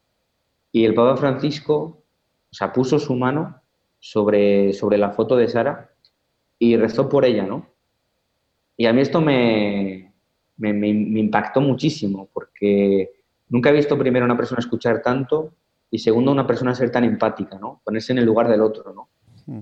Y, y, bueno, mm, hubo un momento de silencio que él, que él rompe con, o sea, él, él se carga el, el, Papa mismo, porque yo no me atreví a hablar más, ¿no? O sea, había el Papa ahí rezando delante mío, delante de una foto y, y esto me, me, dejó, vamos, parado, ¿no? y el Papa Francisco de repente eh, levanta su mirada y me dice, sos, el, sos en, en, argentino, ¿eh? yo soy castellano, así que no sé si, si puedo imitar bien la gente, me dijo, sos, sos, el fotógrafo más joven, y dije, sí, sí, Santidad, así es. Eh, eh, y bueno, ahí me di cuenta que había leído mi carta, o al menos los cuatro primeros párrafos de la carta, que si eran seis, pues hasta el cuarto había llegado, ¿no? Y, bueno, luego ya ahí yo le dije que la juventud española lo esperaba en España, que España todavía, todavía lo espera, no ha hecho una visita, no así como en México, pero en España pues todavía no nos, no nos ha visitado. Y, luego, bueno, eh, yo ya me iba a ir y volví sobre mis pasos y además en febrero del año 2018 yo perdí a mi abuelo. Mm. Y, y, bueno, pues es complicado cuando, cuando vives en otro país y estás siempre lejos de casa, pues al final de un momento a otro yo sabía que mi abuelo estaba en el hospital y de un día a otro pues mi abuelo falleció. Mm. Y bueno, pues coge el avión, vuelve, es cierto que yo no tengo que hacer 10 horas para volver a casa ni nada por el estilo, pero aún así pues organizarse, ¿no? Y, y yo le pedí, Pablo Francisco, ¿puedo darle un abrazo? Él me miró y me dijo, claro, ¿no? Y yo, bueno, pues le di un abrazo y este yo creo que fue mi, mi regalo de Navidad y sobre todo no haber podido dar quizás un abrazo en su momento a mi abuelo. O sea, si yo no puedo de la emoción de lo que me estás platicando, no me imagino tú cómo estás ahí llorando de alegría, no sé cómo. Pues sí, sí, muy, muy emocionado, ¿no? Y sobre todo ver que es una persona muy cercana, que esto me, me, o sea, una persona muy cercana, ¿no? Y a pesar de que muchos, pues bueno, pues lo critiquen y tal, pues, pues al final es un hombre de Dios y yo creo que es lo que la iglesia necesita en este momento. Y a mí eso me, impactó, ¿no? La cercanía. Realmente impresionante cómo sí está, pues sí está involucrado con la persona, ¿no? O sea, pues y luego la más ocupada del mundo, pues sí, la iglesia en general, pero la persona, leer la carta, hablarle al, al sacerdote viejito, a ti. La leyó, ¿Cómo? O sea. Y luego, bueno, la otra noticia, digamos, que también invito a rezar al que estoy yendo por, por esta familia, que todavía está, esta chica, pues, Sara, pues, pues tiene cáncer. Y, y, la única cosa que, o sea, que, que, que sé, que me consta que desde aquel momento parece que no se ha empeorado la cosa. O sea, sigue teniendo, sigue estando en terapia, pero parece que no se ha empeorado la cosa. Entonces ya un milagro, digamos, no quiero decir milagro, pero digamos que, con una intercesión muy grande está siendo, ¿no? Porque de momento sigue con nosotros. Han pasado más de seis meses, que esto ya, porque decían, decían que va a vivir entre seis meses y tres años, entonces cada mes que pasa, y si sigue viviendo es una gracia de Dios, ¿no? Entonces, esto también me, que, invito a todos a, rezar. ¿no? Claro que sí. Oye, Daniel, y por ejemplo, tú, todo lo que hace el Papa en Roma, ¿tú estás ahí tomándole fotos? ¿O cómo, cómo es eso? Estoy ahí haciendo. De hecho, este octubre está siendo un mes intensísimo con el sínodo de la, de, la Amazonia, ¿no? Pero cuando no es el sínodo es que el Papa ha decidido ir a, ir, a, ir a, a, una ciudad en Italia. Cuando no es esto, ha decidido ir a un país en Europa. ¿Pero tú viajas con él? No, no, yo no, yo ah, no viajo dentro del aéreo todavía, todavía no he viajado dentro del aéreo, igual en un futuro, pero cuando viajas también externamente, yo he viajado a Fátima, Portugal, he viajado a Albania, he viajado a Turquía. O sea, viajes papales con, ha sido ahí en el, sí, sí, en el avión. No, no, no, en el avión no, externamente ah. eh, he, seguido, seguido al Papa. Y luego el último que he hecho ha sido en Panamá este año ah, y he hecho algún, algún viaje a nivel italiano, siempre hago todos. Porque luego, bueno, pues si va a Latinoamérica, pues tenemos corresponsales allí. Entonces, si viene también a, digamos, a África, hace poquito ha nacido hacia, hacia, hacia África. Entonces, pues han estado en el, último, en el último viaje, digamos, han estado los corresponsales de África. Entonces, bueno, pues, pero sí, digamos que mi agenda eh, es casi todo lo que ocurre en la Iglesia Católica eh, Universal y sobre todo también lo que ocurre en, a nivel, digamos, italiano y romano, ¿no? que aquí digamos que siempre ocurren cosas. Para cambiar nuestra realidad necesitamos comenzar por la raíz, la infancia. Pero desafortunadamente un alto porcentaje de niños crecen en ambientes que no favorecen su desarrollo, lo cual impacta negativamente el resto de sus vidas. Villas ABP es una asociación dedicada a impulsar el desarrollo de niños que crecen en ambientes vulnerables. Por favor, entra a villas.org.mx y súmate. Tu donativo cuenta su historia.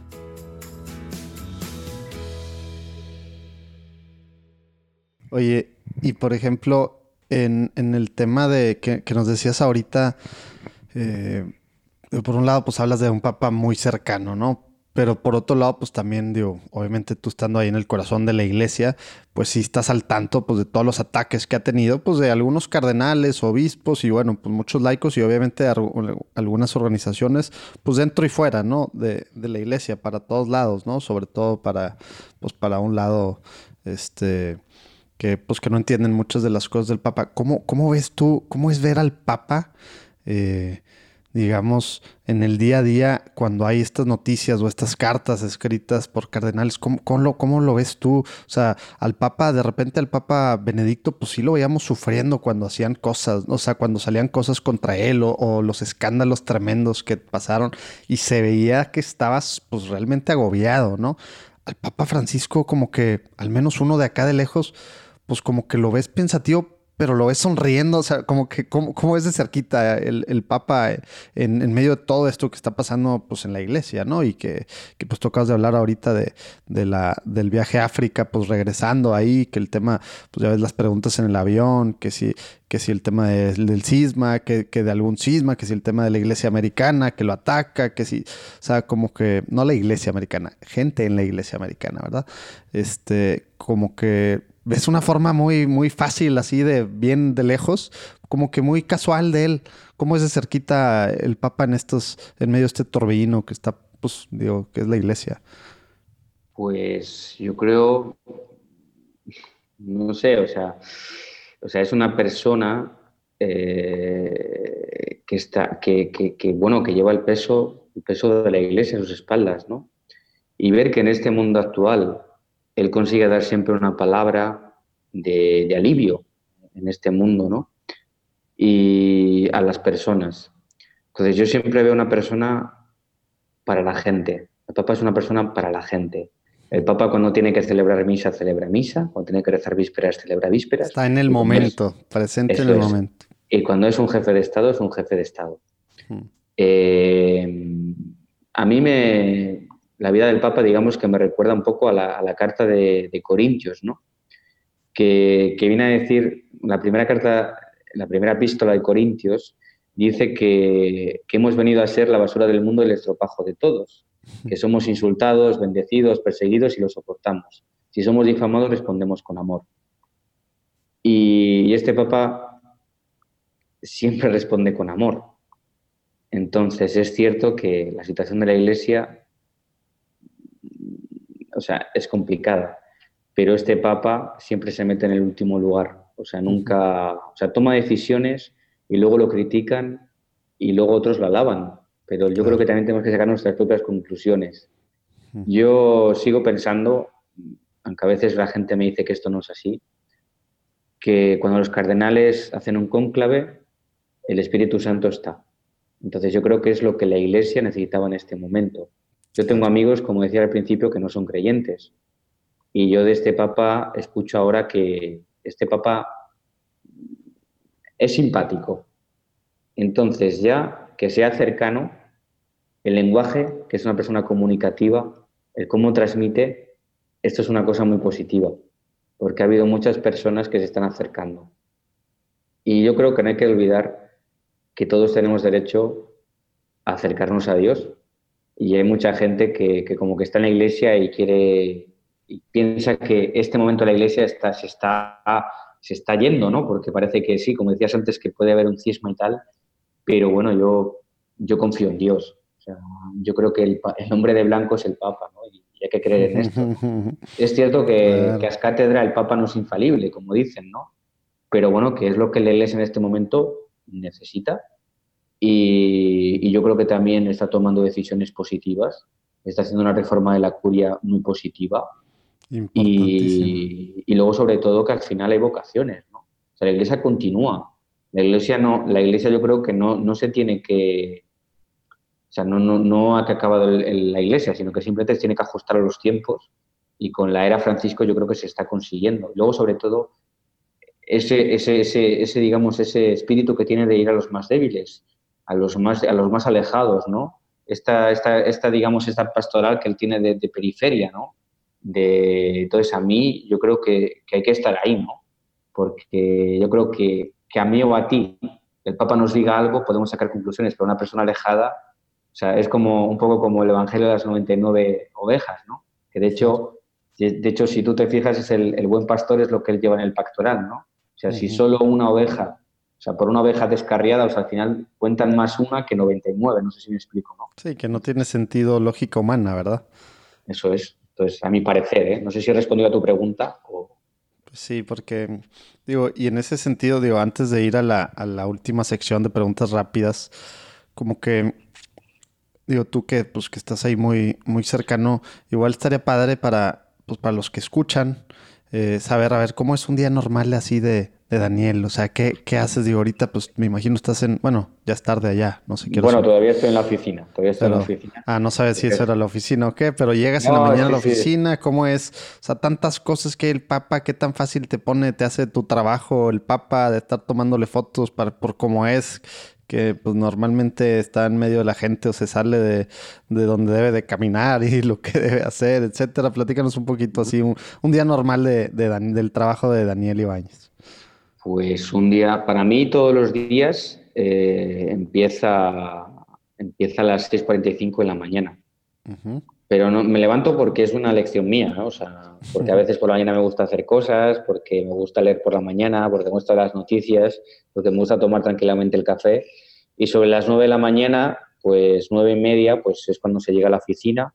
Y bueno, todo depende de qué hay ese día. Puede haber desde una rueda de prensa, desde un simposio, desde una cosa que cubrir, desde una entrevista a la que hacer a un cardenal, a un obispo. Eh, entonces, mi día va a ser prácticamente, va, va mi día a día. Entonces, sobre la agenda del Papa, pues sé lo que hay. O sea, el día anterior te dicen, esto va a pasar mañana. Bueno, sí, sí, bueno, en el periodismo creo que es vivir al límite. O sea, muchas veces lo sabes. O el mismo día. sí, o unas horas antes. Entonces, no, pero por lo general, digamos que, que más o menos la agenda del Papa la controlas. Y sobre todo, bueno, pues, pues también hay muchos sábados y domingos o sea, que son, sobre todo el domingo, que las fiestas de guardar, ¿no? Hay muchas fiestas. Pues todas las fiestas que penséis que son religiosas son las que trabajo, ¿no? claro. todo, casi, muchos domingos trabajo, la fiesta de Inmaculada trabajo, el, la Asunción trabajo. Navidad. Navidad trabajo, Pascua trabajo. O sea, todas esas fiestas, que son fiestas, pues todas esas se trabajan, ¿no? Entonces, bueno, pues, pues es un, o sea, eso es un, o sea, tampoco es mi día a día, ¿no? Pero sobre todo eh, yo más o menos cada semana recibo, el lunes solemos recibir el boletín de la, de la sala estampa, donde te cuenta lo que, hay, lo que hay a la semana a nivel mundial y a nivel también, digamos, local de Roma. Y, bueno, el martes tenemos una reunión que ponemos pues las cosas que sirven, ¿no? Y sirve esto, y luego igual un compañero pues ese día va a hacer una entrevista a una persona, entonces sirven unas fotos de esa persona Mm. Aparte, hay momentos, hay periodos, por ejemplo, como igual julio y agosto, que la Santa Sede, la actividad del Papa, es más tranquila. Pero bueno, ahora ha empezado, digamos, fuerte y este, este octubre estamos viendo realmente eh, un, un, periodo un poco particular. Y aparte, bueno, muchas veces también ahora hago el pool, que el pool es pues cuando viene un presidente de Estado, decía antes que van cuatro fotógrafos. Tú eres de los cuatro. A veces soy uno de ellos, de vez en cuando soy uno de ellos, entonces pues igual, yo qué sé, cuando ha venido Trump, pues a venir a las 8 de la mañana. Es decir, a las 7 de la mañana tienes que estar ya en el Vaticano, porque cada evento del Vaticano hay que estar siempre una hora antes, 45 minutos antes, ¿no? Entonces, bueno, pues ese es un poco, digamos, o sea, es depende el día a día, ¿no? Y, y, mm. bueno, luego también, como decía antes, sí, sí. No, no, si quieres termina como decían. No, que también decía antes que ahora soy estudiante universitario, pues de vez ah, en cuando, eh, en algunos tiempos hago asignaturas. Entonces, bueno, Online, pues, me imagino, ¿o qué? No, no, no, presenciales, presenciales. ¿Cómo le haces? Pues bueno, pues, pues, con, pues, pues, no sé.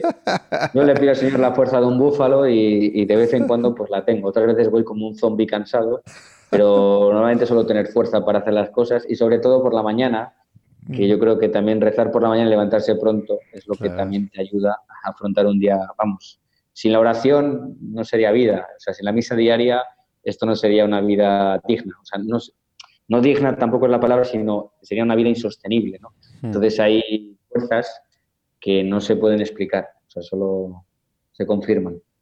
Oye, y por ejemplo, tú que estás ahí en como que, pues sí, como te decía el Papa, pues digo, eres, eres joven, eh, pues digo, definitivamente eres de los más jóvenes, o el más joven ahí de los cuatro, de los que están normalmente alrededor. normalmente sí mucha gente que nos, que nos escucha, pues, eh, pues algunos jóvenes que tienen, digo, algunos fotógrafos, algunos artistas, algunos pues, de, todo tipo de, diferentes pues, aspiraciones o sueños, ¿verdad? Y, y, pues la mayoría que están escuchándonos aquí, pues bueno, pues tienen o intentan, así como nosotros, tener una relación personal con Dios y bueno, caminar hacia la santidad. Y de repente, a lo mejor pues no sé cómo sea en España, me imagino que es similar a, México y a los países de Latinoamérica, que vemos tan complicado poder pues, soñar con algo así, ¿no? Dedicarse a algo que tenga que ver con la iglesia, con Dios, con, eh, y pues bueno, con pasiones nuestras humanas, como en tu caso era la fotografía, ¿no? No sé si nos puedas dar pues alguna pues algún, algún ánimo o algún, no sé, que, nos puedas compartir para que la gente pues le dé o no le dé, o, de qué forma sí darle eh, para, aventarse a hacer algo así, pegársele a quién, o empezar ellos solos, o pues no sé qué nos pues puedas decir al respecto. Sí, sí, yo tengo, yo tengo cuatro frases que a mí me ayudan, en mi vida me ayudan, son cuatro frases, ¿no? Eh, que pienso cada vez que voy a hacer un proyecto, voy a hacer una nueva o cosa nueva, ¿no? Y hablan sobre la vocación. La vocación, o sea, sí que es cierto que es como ser padre de familia, consagrado, sacerdote, monja, ¿no? pero la vocación es algo mucho más, ¿no? Creo que la vocación es algo que haces muy bien.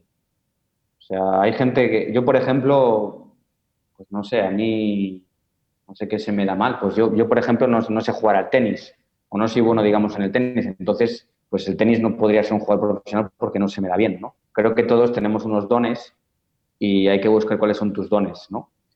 Y luego, en segundo lugar, lo primero, algo que haces muy bien. En segundo lugar, algo que te apasiona. O sea, si no haces algo que te apasiona, yo muchas veces conozco a personas... Es cierto que, puede estar el pensamiento de decir, eh, yo hago una cosa porque no me queda otra, ¿no? Esto es un... Pero yo creo que hay algo que te puede apasionar. O sea, si alguien hace un trabajo y no le apasiona, no va a hacer bien un trabajo. Para mí, como católico, hacer fotos al Papa es, es algo top. O sea, es algo que no estaba, o sea, esto yo no tenía en mi vida, o sea, no tenía pensado. O sea, tú me dices de pequeño, ¿qué vas a ser de mayor? Yo no te sabría decir, no hubiera pasado nunca esta, esta vida, ¿no? claro. Luego la tercera opción es algo, yo creo que la tercera frase para mí es algo, algo donde puede haber mercado. O sea, quiero decir, ¿no? Al final el mundo de la comunicación ahora mismo es muy amplio. Es cierto que todas las personas tienen, quieren ser comunicadores, quieren ser fotógrafos, hay muchos videógrafos que no encuentran que están trabajando de freelance, no freelance pero también hay que buscar algo donde hay mercado, ¿no? O sea, yo, por ejemplo, en España, pues muchas personas quieren hacer, quieren ser profesores, ¿no? Pero es que ya hay muchos profesores, ¿no?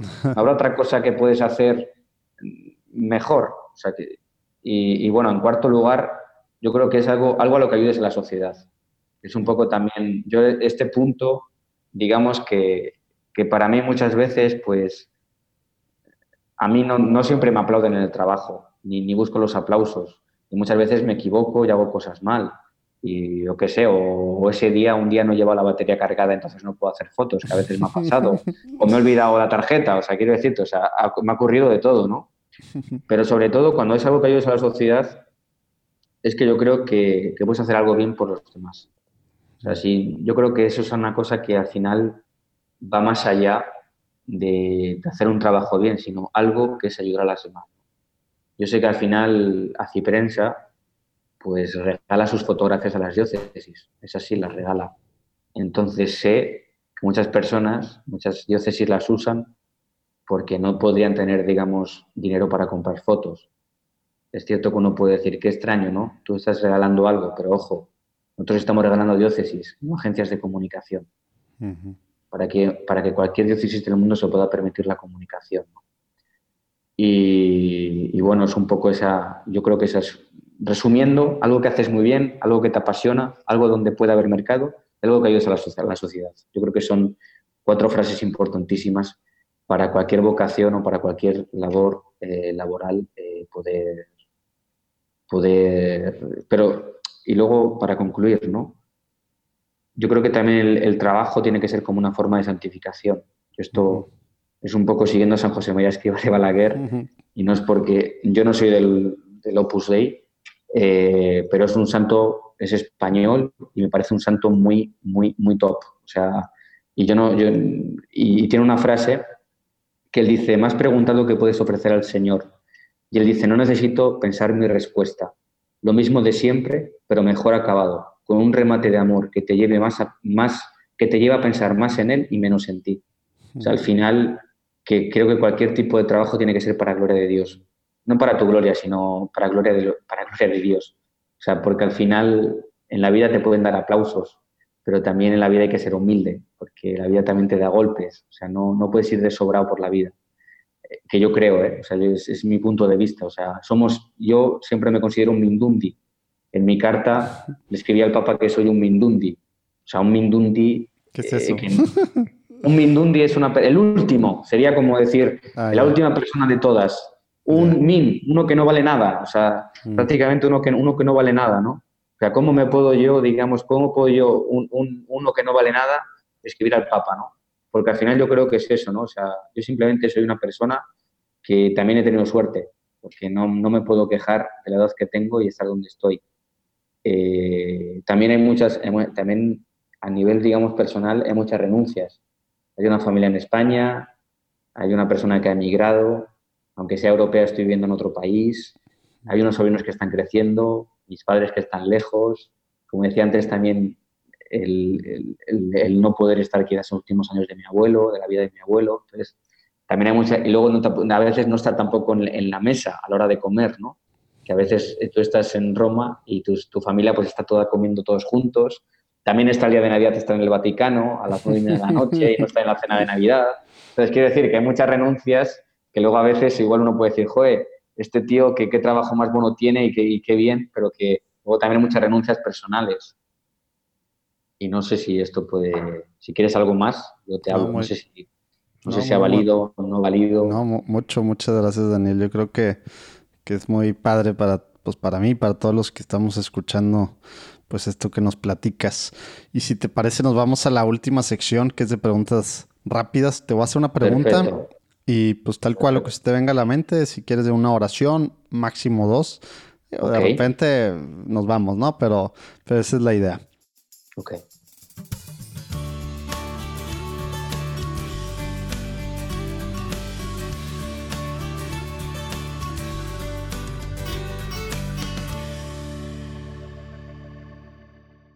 ¿Te acuerdas la primera vez que tuviste una experiencia espiritual, Daniel?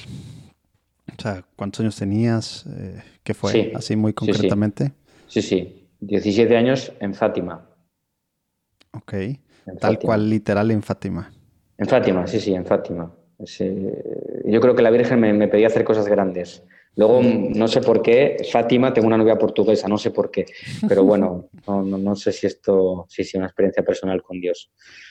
Nice, no, pues sí, una Vamos, con, con, la Virgen María en este caso, que es filtro de. O sea, que, que, yo creo que Dios es un sol y la Virgen María sirve de filtro para mirar a ese sol, ¿no? Entonces, recibir también la gracia de, de, de descubrir la pureza, descubrir eh, a una madre de Dios, ¿no? Eh, y sobre todo madre, que al final es tu madre, ¿no? O sea, la Virgen de Dios es tu madre, ¿no? Exacto. Muy bien. Oye, ¿tienes algún santo patrono? Santo, he dicho antes San José María. Para mí, San José María es un santo muy actual, muy moderno y, como he dicho, no soy, no, soy de la prelatura del Opus Dei, ni del Opus, ni nada, pero es un santo que, me, siento muy, me siento muy unido a él. O sea, desde cuando tengo, no te encuentro aparcamiento, que le pido aparcamiento para, el, para, el, coche a, cualquier situación, ¿no? Y siempre, y sobre, siempre me saca de todo. O sea, San José María siempre saca de todo. Y luego, a un servo de Dios, Isidoro Zorzán. Zorzán. Zorzano, Zorzano, con Z, con dos Z, Zorzano. Que es un, argentino, pero que luego vive en España. Mm, ya. Ya lo encontré por acá. Ah, falleció en el 43. Sí, es un venerable, es un venerable. Y tiene una relación muy buena. Y bueno, una de, en su vida, pues a veces le perseguían un poco en el trabajo, ¿no? Y a veces, bueno, pues como decía antes, no siempre a tus jefes eh, entonces, a mí me ayuda mucho. Es mi, es mi secreto, mi secreto. Muy bien, ahí vamos a poner la oración, el que le interese, y lo vamos a poner en los show notes. Oye, Daniel, ¿qué significa ser católico hoy en día? Universal. Universal. Y luego dar testimonio. O sea, ser católico es dar testimonio. Como, como la lectura de ayer, ¿no? Que era, que era ¿cómo era? Eh, lee, o cómo era, algo así como leer las escrituras y ponlas en práctica, ¿no? O sea, que tienen que ir pegadas el rollo, no nada más es el tema de, de, de leer, estudiar o según nosotros ser, sino poner en práctica, en acción lo que estás diciendo. O sea, al final yo creo que eres, que eres testimonio, ¿no? O sea, la gente no se tiene que preguntar, o sea, yo creo que la gente se tiene que preguntar qué tiene este tío para ser feliz. O sea, este tío que tiene para ser feliz, que, que yo no lo consigo, no sé o sea, tienes que, yo creo que hay que ser espejo de Dios y es la mejor forma es ser, porque católicos, o sea, ser católicos la leche. En fin. No. No, no, van a entender muchos de Latinoamérica esa expresión, pero... La leche es como algo enorme, algo, algo gigante, es algo increíble. estoy recordando mis, mis, tiempos por allá.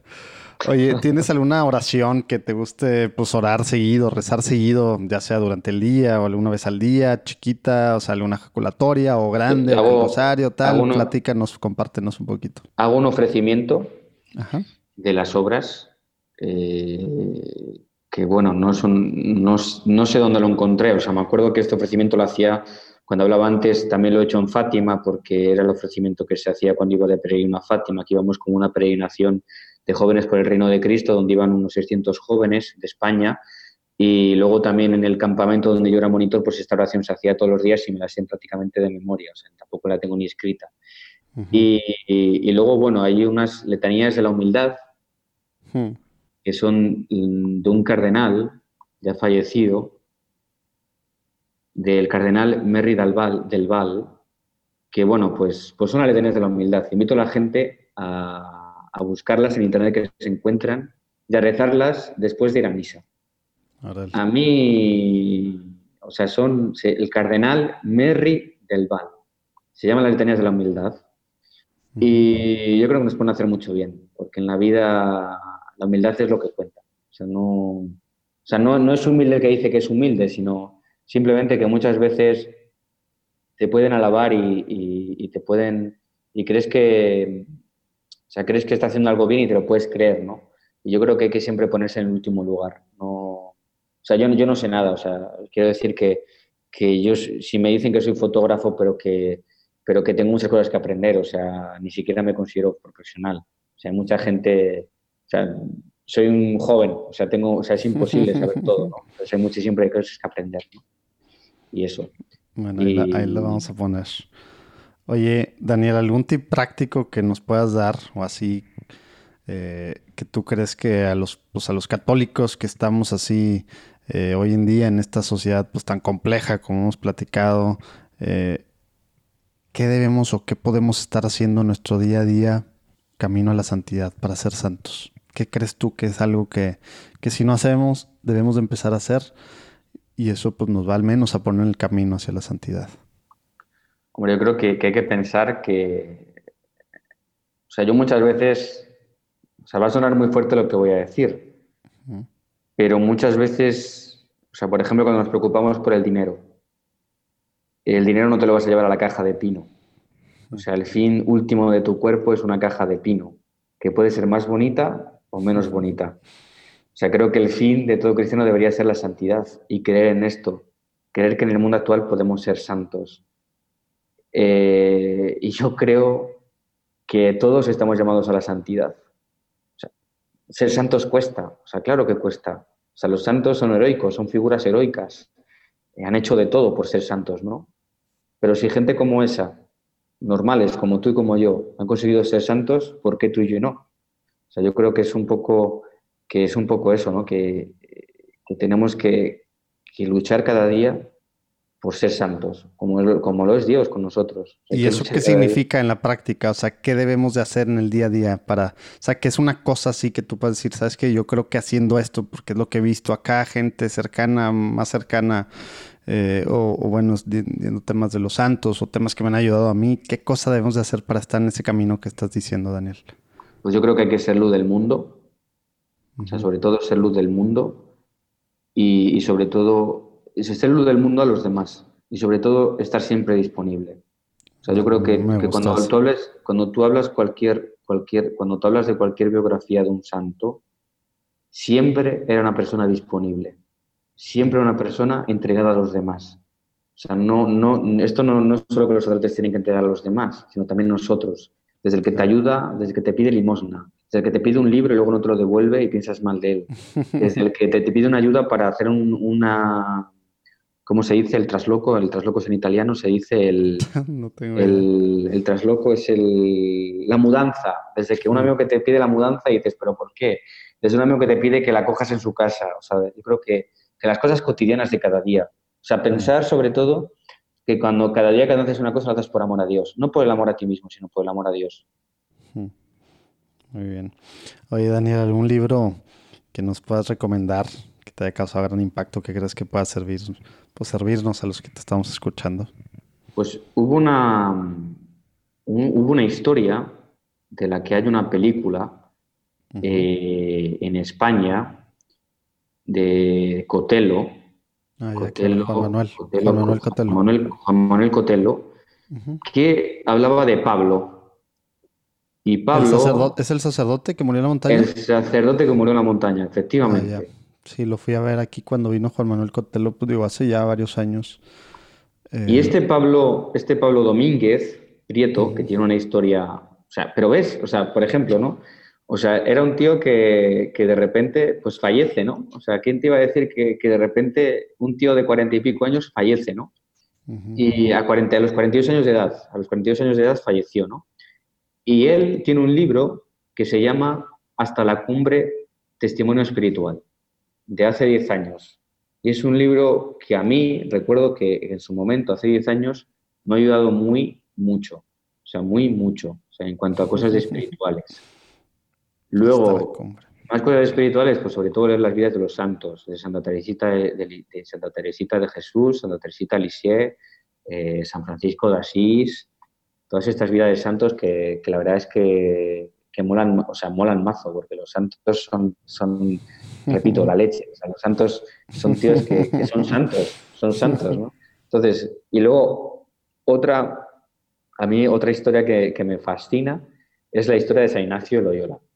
San Ignacio Loyola, que, además fue, era de la zona donde tú estudiaste, en España, ¿no? En entonces, conocer la, historia de San Ignacio Loyola, un caballero de una familia noble, que en un bombardeo, vamos, en, un asedio, digamos, en un asedio durante una guerra, eh, una batalla, prácticamente pierde, no pierde la pierna, pero vamos, que queda cojo, ¿no? Queda tullido.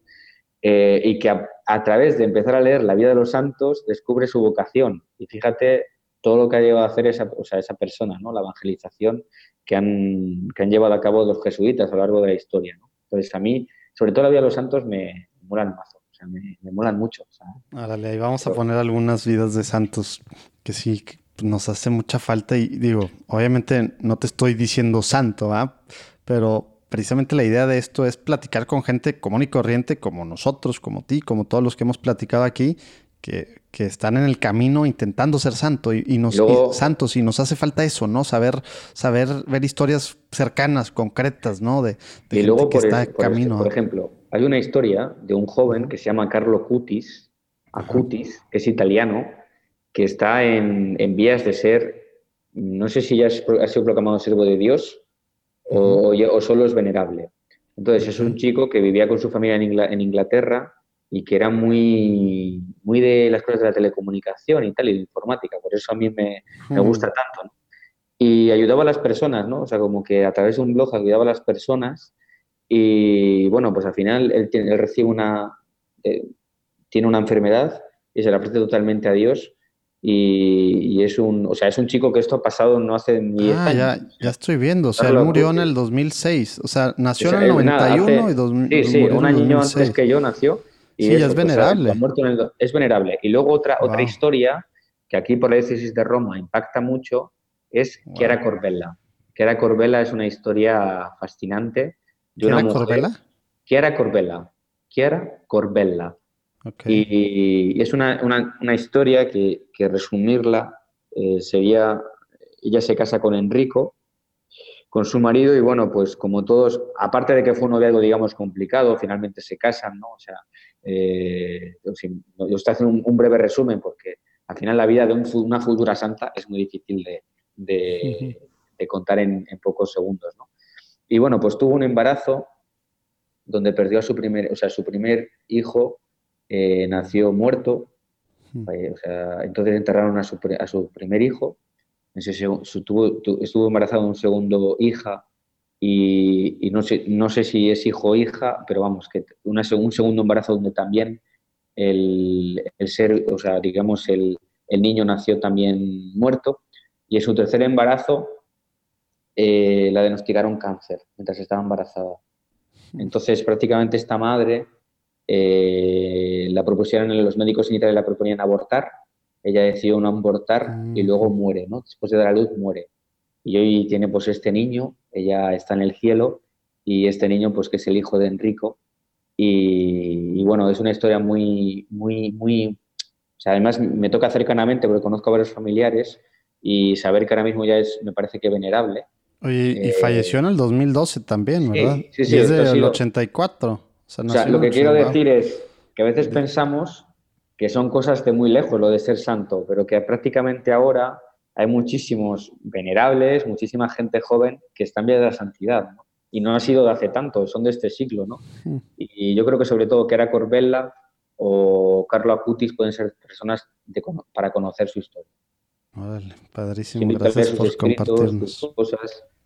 Sí, vamos a poner algo de sus escritos y, eh, bueno, sus páginas y, y, para que vean un poquito más, porque pues es gente de nuestro, deja tú de nuestro milenio, de nuestra década, fallecido hace años. Y luego, y luego si podría, si podría añadir una última, claro. que ahora mismo estoy buscando el nombre, perdóname, Burgos eh, Venerable.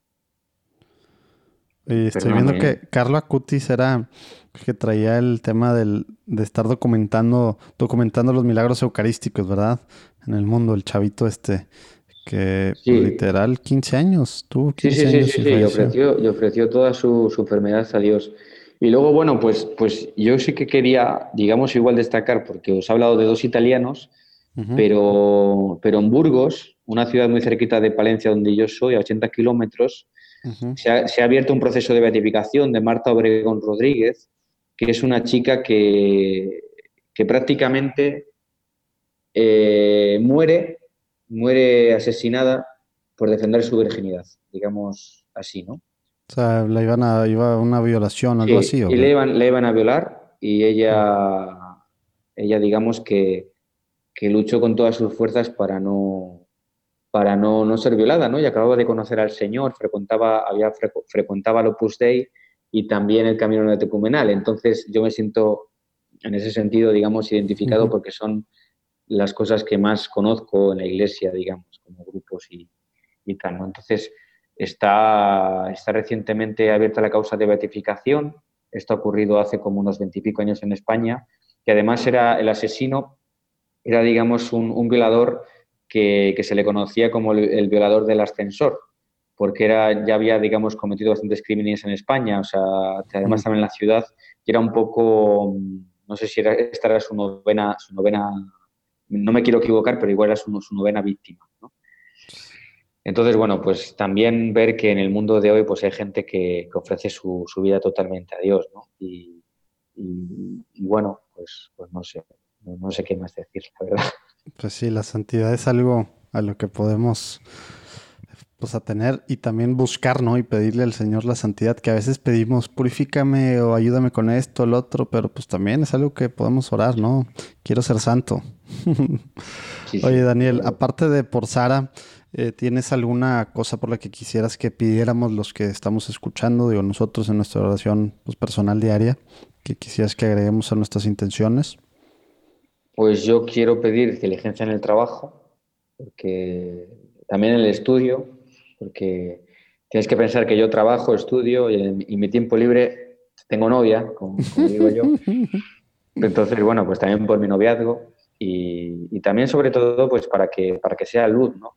Porque me he dado cuenta que también lo que yo digo tiene como una repercusión, ¿no? Y mucha gente me, me, escribe porque se ha, acercado, se ha acercado a Dios o le gustan mis publicaciones o le han ayudado en su vida, ¿no? Y cuando hay personas que te escriben por ese tipo, de, o sea, por esa razón, es una cosa muy, muy, muy grande. O sea, es una cosa que, que, no, no, se puede explicar, ¿no? Saber que, que, hay gente que reza por mí, ¿no? O sea, yo sé que, que yo cuando decía sobre la salud y tal, yo sé que tengo un ejército de monjas rezando por mí, sé que tengo un monasterio rezando por mí. Entonces yo creo que al final eso es lo que me sostiene, la oración cotidiana a otras personas. Padrísimo esa conciencia, ¿no?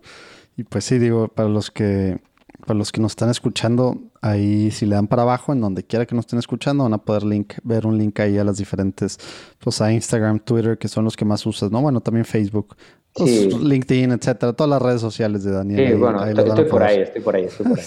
ahí le van a poder ver si le dan para al abajo. Final es, al final es un continente. Es esto continente, es el continente, continente.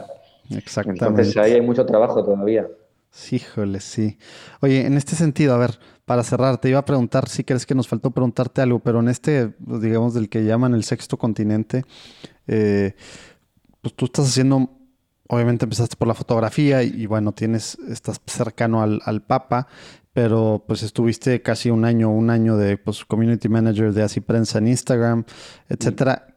¿Cómo los católicos comunes y corrientes, como soy yo y somos los que estamos escuchando, ¿cómo podemos en este sexto continente que es el Internet, redes sociales, ahora, etcétera, qué nos puedes recomendar para, para pues de una forma concreta, activa, propositiva, vivir nuestro catolicismo eh, y pues bueno, evangelizar, ¿no? ¿Qué, qué, nos puedes recomendar? Yo creo que, que sobre todo hay que ser uno mismo, no olvidar que llevamos una etiqueta, que es la de hijo de Dios. Y, yo creo que tampoco hay que ser pesado, ¿eh? o sea, quiero decir, o sea, uno tiene, o sea, por ejemplo, ¿no? Hace unos días me ocurría que yo puse un tuit y de repente la gente empezó a hablar, a dar su opinión y tal, ¿no? O sea, yo creo que, hay que ser preciso, o sea, no, o sea, es, o sea, entonces yo creo que a veces perdemos un poco esa orientación, ¿no? Y sobre todo que yo creo que es dar tu propio testimonio, ¿no? Sea, no pensar, no pensar que al final estar en las redes es una presencia para tener más seguidores. O sea, esto, esto no, no es seguidores. ¿eh? Yo prefiero realmente tener X seguidores que sigan mi producto a muchos más y que, no sigan mi producto, ¿no? O sea, que hay algo que los una, ¿no? Que luego esa gente me escriba y me pida cosas y me diga, oye, ¿cómo puedo hacer para escribir una carta al Papa, ¿no? Pues a veces, ¿no? O, oye, me encanta tu trabajo, gracias porque me ayudas a ser mejor fotógrafo en mi diócesis. Hay gente que me escribe por estas cosas. Entonces, yo creo que, tener una presencia sana, sana y ser nosotros mismos.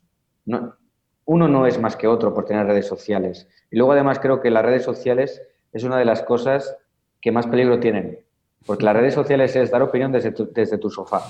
No estamos en una mesa redonda dando opinión sobre cada uno lo que piensa. Entonces nos podemos calentar, porque a veces nos calentamos en decir, en hablar, hablar más de la cuenta. Y yo creo que eso no ayuda, ¿no? Porque al final somos testimonio, ¿no? Entonces hay que tener también cuidado, eh, pero sobre todo estar ahí, ¿no? O sea, se puede hablar con tranquilidad, se puede hablar de la santidad, se puede hablar de las cosas que te llenan, pero sin faltar, y también yo creo que sin faltar a nadie y respetando a los demás. Porque en el, continente digital hay gente de todo tipo, muy, hay gente de todo tipo. Entonces yo creo que, que sobre todo el respeto, ¿no? Y ser nosotros mismos, porque al final no es que te tengas que crear una marca, porque tú eres una marca, ¿no? Y, tu marca eres tú. O sea, si, si yo contase, o sea, si, yo no podría hablar mal de la iglesia en mis redes sociales. Es cierto que al final, me, o sea, tengo un público concreto, no sé si me explico. Es como, por ejemplo, en Instagram. Yo, por ejemplo, pongo fotos del Papa. Estoy seguro que si fuese eh, un fotógrafo de, de una revista de, de, chicas, digamos, pues seguramente tendría más seguidores, ¿no? Porque al final lo que el mundo consume es eso, ¿no? Entonces yo creo que hay que, ser una, hay que estar una presencia pudorosa y sana y, sobre todo dar testimonio. Hmm. Muy bien. Oye, pues Daniel, ¿alguna otra cosa que quieras comentar antes de cerrar? Si no, eh, pues terminamos. Yo creo que no, yo creo que no, no sé si he hablado mucho. no, no, no, para nada. Muchísimas gracias, Daniel. Lo que sí es que no vamos a dejar que te nos vayas, como con todos nuestros invitados, porque es la forma en la que podemos platicar con más gente, que nos recomiendes a dos personas con las que podamos platicar, que creas tú que pueden ser así, pues digo, buen testimonio o que están haciendo algo padre dentro de la iglesia y que pueda, pues, contagiar a que pues más personas, pues, nos demos cuenta de las cosas buenas que están haciendo. Cuando me has dicho esto, la primera persona que se me ha corrido ha sido Mauricio Artieda, que es el director de Cazole Link. Ah, muy bien. Cazole Link, que es una plataforma de cosas de, cosas de Internet de, buenísimas. Y la segunda cosa, si querrías una cosa, digamos, un poco más específica, yo creo que quizás Arguments. Arguments España.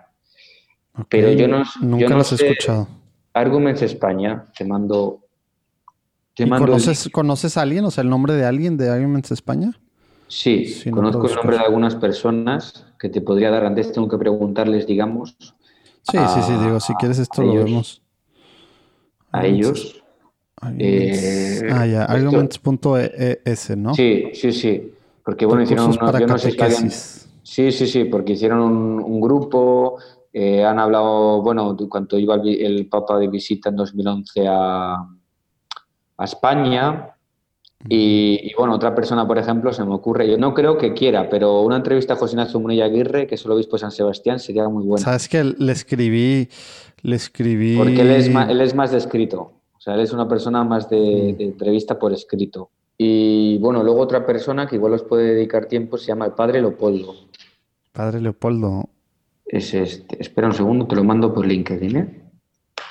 Ah, Y luego otra persona que a mí me gustaría escuchar una entrevista suya se llama Fader, Fader Capo. Aquí está. Podría, tiene, bueno, tiene sus casi 40.000 seguidores en Instagram y es un sacerdote que está súper mazado. O sea, Rafael Cafo, ¿eh? Rafael Capo, sí, sí, ¿lo conoces? No, es que ya lo encontré también acá en, en Instagram. Aquí te lo, te lo mando, te mando ambos. No sé si, yo creo, Padre Capo y Padre Leopoldo, pero yo creo que sí que salen. Sí, sí que Ah, salen. él está en, en Miami. Sí, sí, pero vamos, que habla español perfectamente, ¿eh? Sí.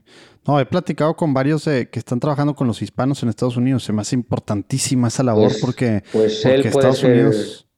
Él es un hombre de Dios, o sea, es, es un tío súper súper genial, vamos. Mm.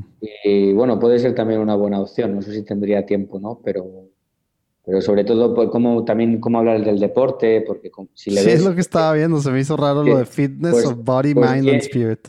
tiene un brazo que, que es como nuestra, nuestras dos cabezas juntas, vamos. Estoy viéndolo. ¿sabes? O sea, Wow. Y bueno, es un tío muy, muy normal, ¿no? Pero bueno, se me ocurren esos, no sé si, si te ha ayudado. No, padrísimo. Se la estoy, estoy viendo uno que sale si su brazo es como tres piernas mías. Sí, sí, pues eso, no, por eso. Y es un tío muy... Y luego, bueno, si, si quieres otra persona así, que bueno, que es una amiga, Sí, te iba a decir, llama- si acaso tienes alguna mujer estaría padrísimo porque batalla llama- con mujeres, hombre. se llama Carolina, Carolina Britt. Carolina Britt. No sé si la conoces, es una panameña. No, no, no me suena. Fue la presentadora de la JMJ. Ah, mira. Y bueno, la verdad es que, bueno, pues... mm, pues bueno, Miss Panamá 2013, Sí, sí, sí, esa es, esa es. TV host, Fuerza Femenina, embajadora Y bueno. Tashi L'Oreal Kids. Pero bueno, es católica, ¿eh? es una chica católica, bastante, digamos, de lo más potable que, podemos. Es que estas son las cosas que, ah, así cuando entrevisto a, a empresarios católicos que tienen empresas de miles de personas, que son multimillonarios, pero viven la fe públicamente y consagran sus empresas y así, pues la gente, empresarios, gente, pues, es algo que yo puedo hacer, no tengo que estar haciendo como en nuestros países, corrupción o, o- Sí, sí, o tantas cosas. Y acá igual, pues para mujeres, bueno, puedo estar en temas de belleza, tal, tal, tal, tal, pero no rendirle culto al cuerpo, sino ver el cuerpo como el templo del Espíritu sí. Santo, etc. O sea, que, que es a lo que, Dios, es católica, pues Puede ser, entiendo. puede ser una pregunta, o sea, pueden ser cosas interesantes, ¿no? Porque, porque a veces también, bueno, pues por hecho de ser así y hacerte y de decir públicamente que eres católica, pues recibes un poco de persecución, ¿no? Uf, Entonces, claro. eh, que, te, que te cuente ella, ¿no? O sea, tú intenta contactarla, suele contestar, ¿eh? O sea, Tú la con- con- conociste allá en, en Roma. Sí, la conocí a través de un sacerdote, la verdad. O sea, a través de Mm. un sacerdote porque quería que le hiciera unas fotos de, de, de- de unos vestidos que traía y luego resultó que también era una chica del camino, es una chica súper súper maja y bueno, que defiende también la, la fe, digamos, públicamente, o sea, eh, o sea, bien. Luego, bueno, otra persona sí que se me ocurre, pero tendrías que... En España, por ejemplo, hay una universidad que se llama la UCAM, no sé si la conoce, la Universidad Católica de Murcia, pues bueno, eh, son siempre católicos, o sea, Murcia, ¿es donde está Sisquia? no, no, no, Murcia en España. No Sí, si o- pero esa Siskia, la monja tuitera, ¿conoces a la monja Ah, Siskia? sí, sí, sí, sí, sí, sí, Cisque. Es que ella- Sí, sí. ella la- la No entrevisté, No, lo sé me- si está en Murcia. Me acuerdo que Luego también, da clases. luego en- también, luego también Daniel Pajuelo, por ejemplo, que Ah, lo, contacté y demás, pero no, no lo he entrevistado, hombre. Como Pues que Daniel sí me contestó, sí me contestó, pero luego pues ya no, no sé por qué ya no se armó. Entonces yo creo que, que ahí estos serían, o sea, eso, son personas que son influencers, o sea, uno tiene, el que te he dicho, Padre Leopoldo tiene casi 23.000 personas, el otro tiene casi 40.000, o sea, son personas que, digamos, no sé, pueden contar su, pueden aportar su granito, digamos. Sí, aparte está padre. Sí, como que el tema de ser, porque por un lado, eh, pues también obviamente padrísimos religiosos, religiosas, laicos, normales y corrientes en sus diferentes grupos, pero también gente que pues es más difícil estar así en posiciones, pues... pues, y luego digamos, conozco, conozco a un, mexicano que Así se llama es. Fray, Fray Foto. Ah, sí, aquí lo voy a entrevistar ya mero, está aquí en mi ciudad. Ah, Se pues acaba sí. de ordenar, lo acaban de Sí, ordenar sí, me, me lo saludas. Ah, claro. A Javier me lo saludas, que somos amigos. Ah, Vamos, claro. nos conocemos de un, de un encuentro en, en Madrid y luego, bueno... Ah, lo de emisión, ¿o qué? Sí, sí, sí. Ahí también, Ah, ya. eh, de eso también nos conocemos. Y así ahora no se me ocurren más personas. Ojalá que Pero pueda bueno, ir a sí, emisión son- el próximo. Ah, no, pero el próximo año, es ¿cómo era? Es un año es foro y el otro año no sé qué, alternan, ¿verdad? te digo la verdad, no lo sé, porque este año ha sido en Ibiza. Ha habido como Mm, una jornada solo en España. Ándale, sí, cambiaron algo, ¿no? Y, pero yo estaba, yo no, yo no, no, pod- no podía ir porque tenía que ir a España, tenía que ir a Palencia, no, no podía ir a Ibiza. Y, y bueno, pero eso, que también hay gente buena ahí. Sí, pues sí. Y, este Y- tema realmente, o sea, necesitamos hacer muchísima labor, como decíamos, en redes sociales los católicos. Al menos acá, o sea, hombre, todo el si mundo consigues- es católico y nadie hacemos nada en nuestras redes. Si consigues, a, si consigues a Valentina, Valentina, que la, la mexicana, a la sé, me parece que es una mujer de fe, quiero decir. Bueno, sobre todo, sobre todo porque este año ha hecho también un discurso en el interno de, durante las hubo una jornada, ¿no? En el Vaticano sobre la protección al menor. Ella dio un discurso Ah, a la no presentación de todos los periodistas. Entonces yo que está por internet, que lo puedes encontrar y es un discurso bastante, bastante bueno, la verdad. Órale, lo voy a buscar. Muy actual. El discurso de, de Valentina en la protección de menores era. Y, y no sé, no se me ocurren más, más así nombres así. No sé si te ha ayudado o no te ha ayudado. No, no, claro que sí. Muchísimas O gracias. ya depende de ti. Depende de, de cómo, de si me contestan o no, y si yo me tardo en es. contestar o no, etcétera.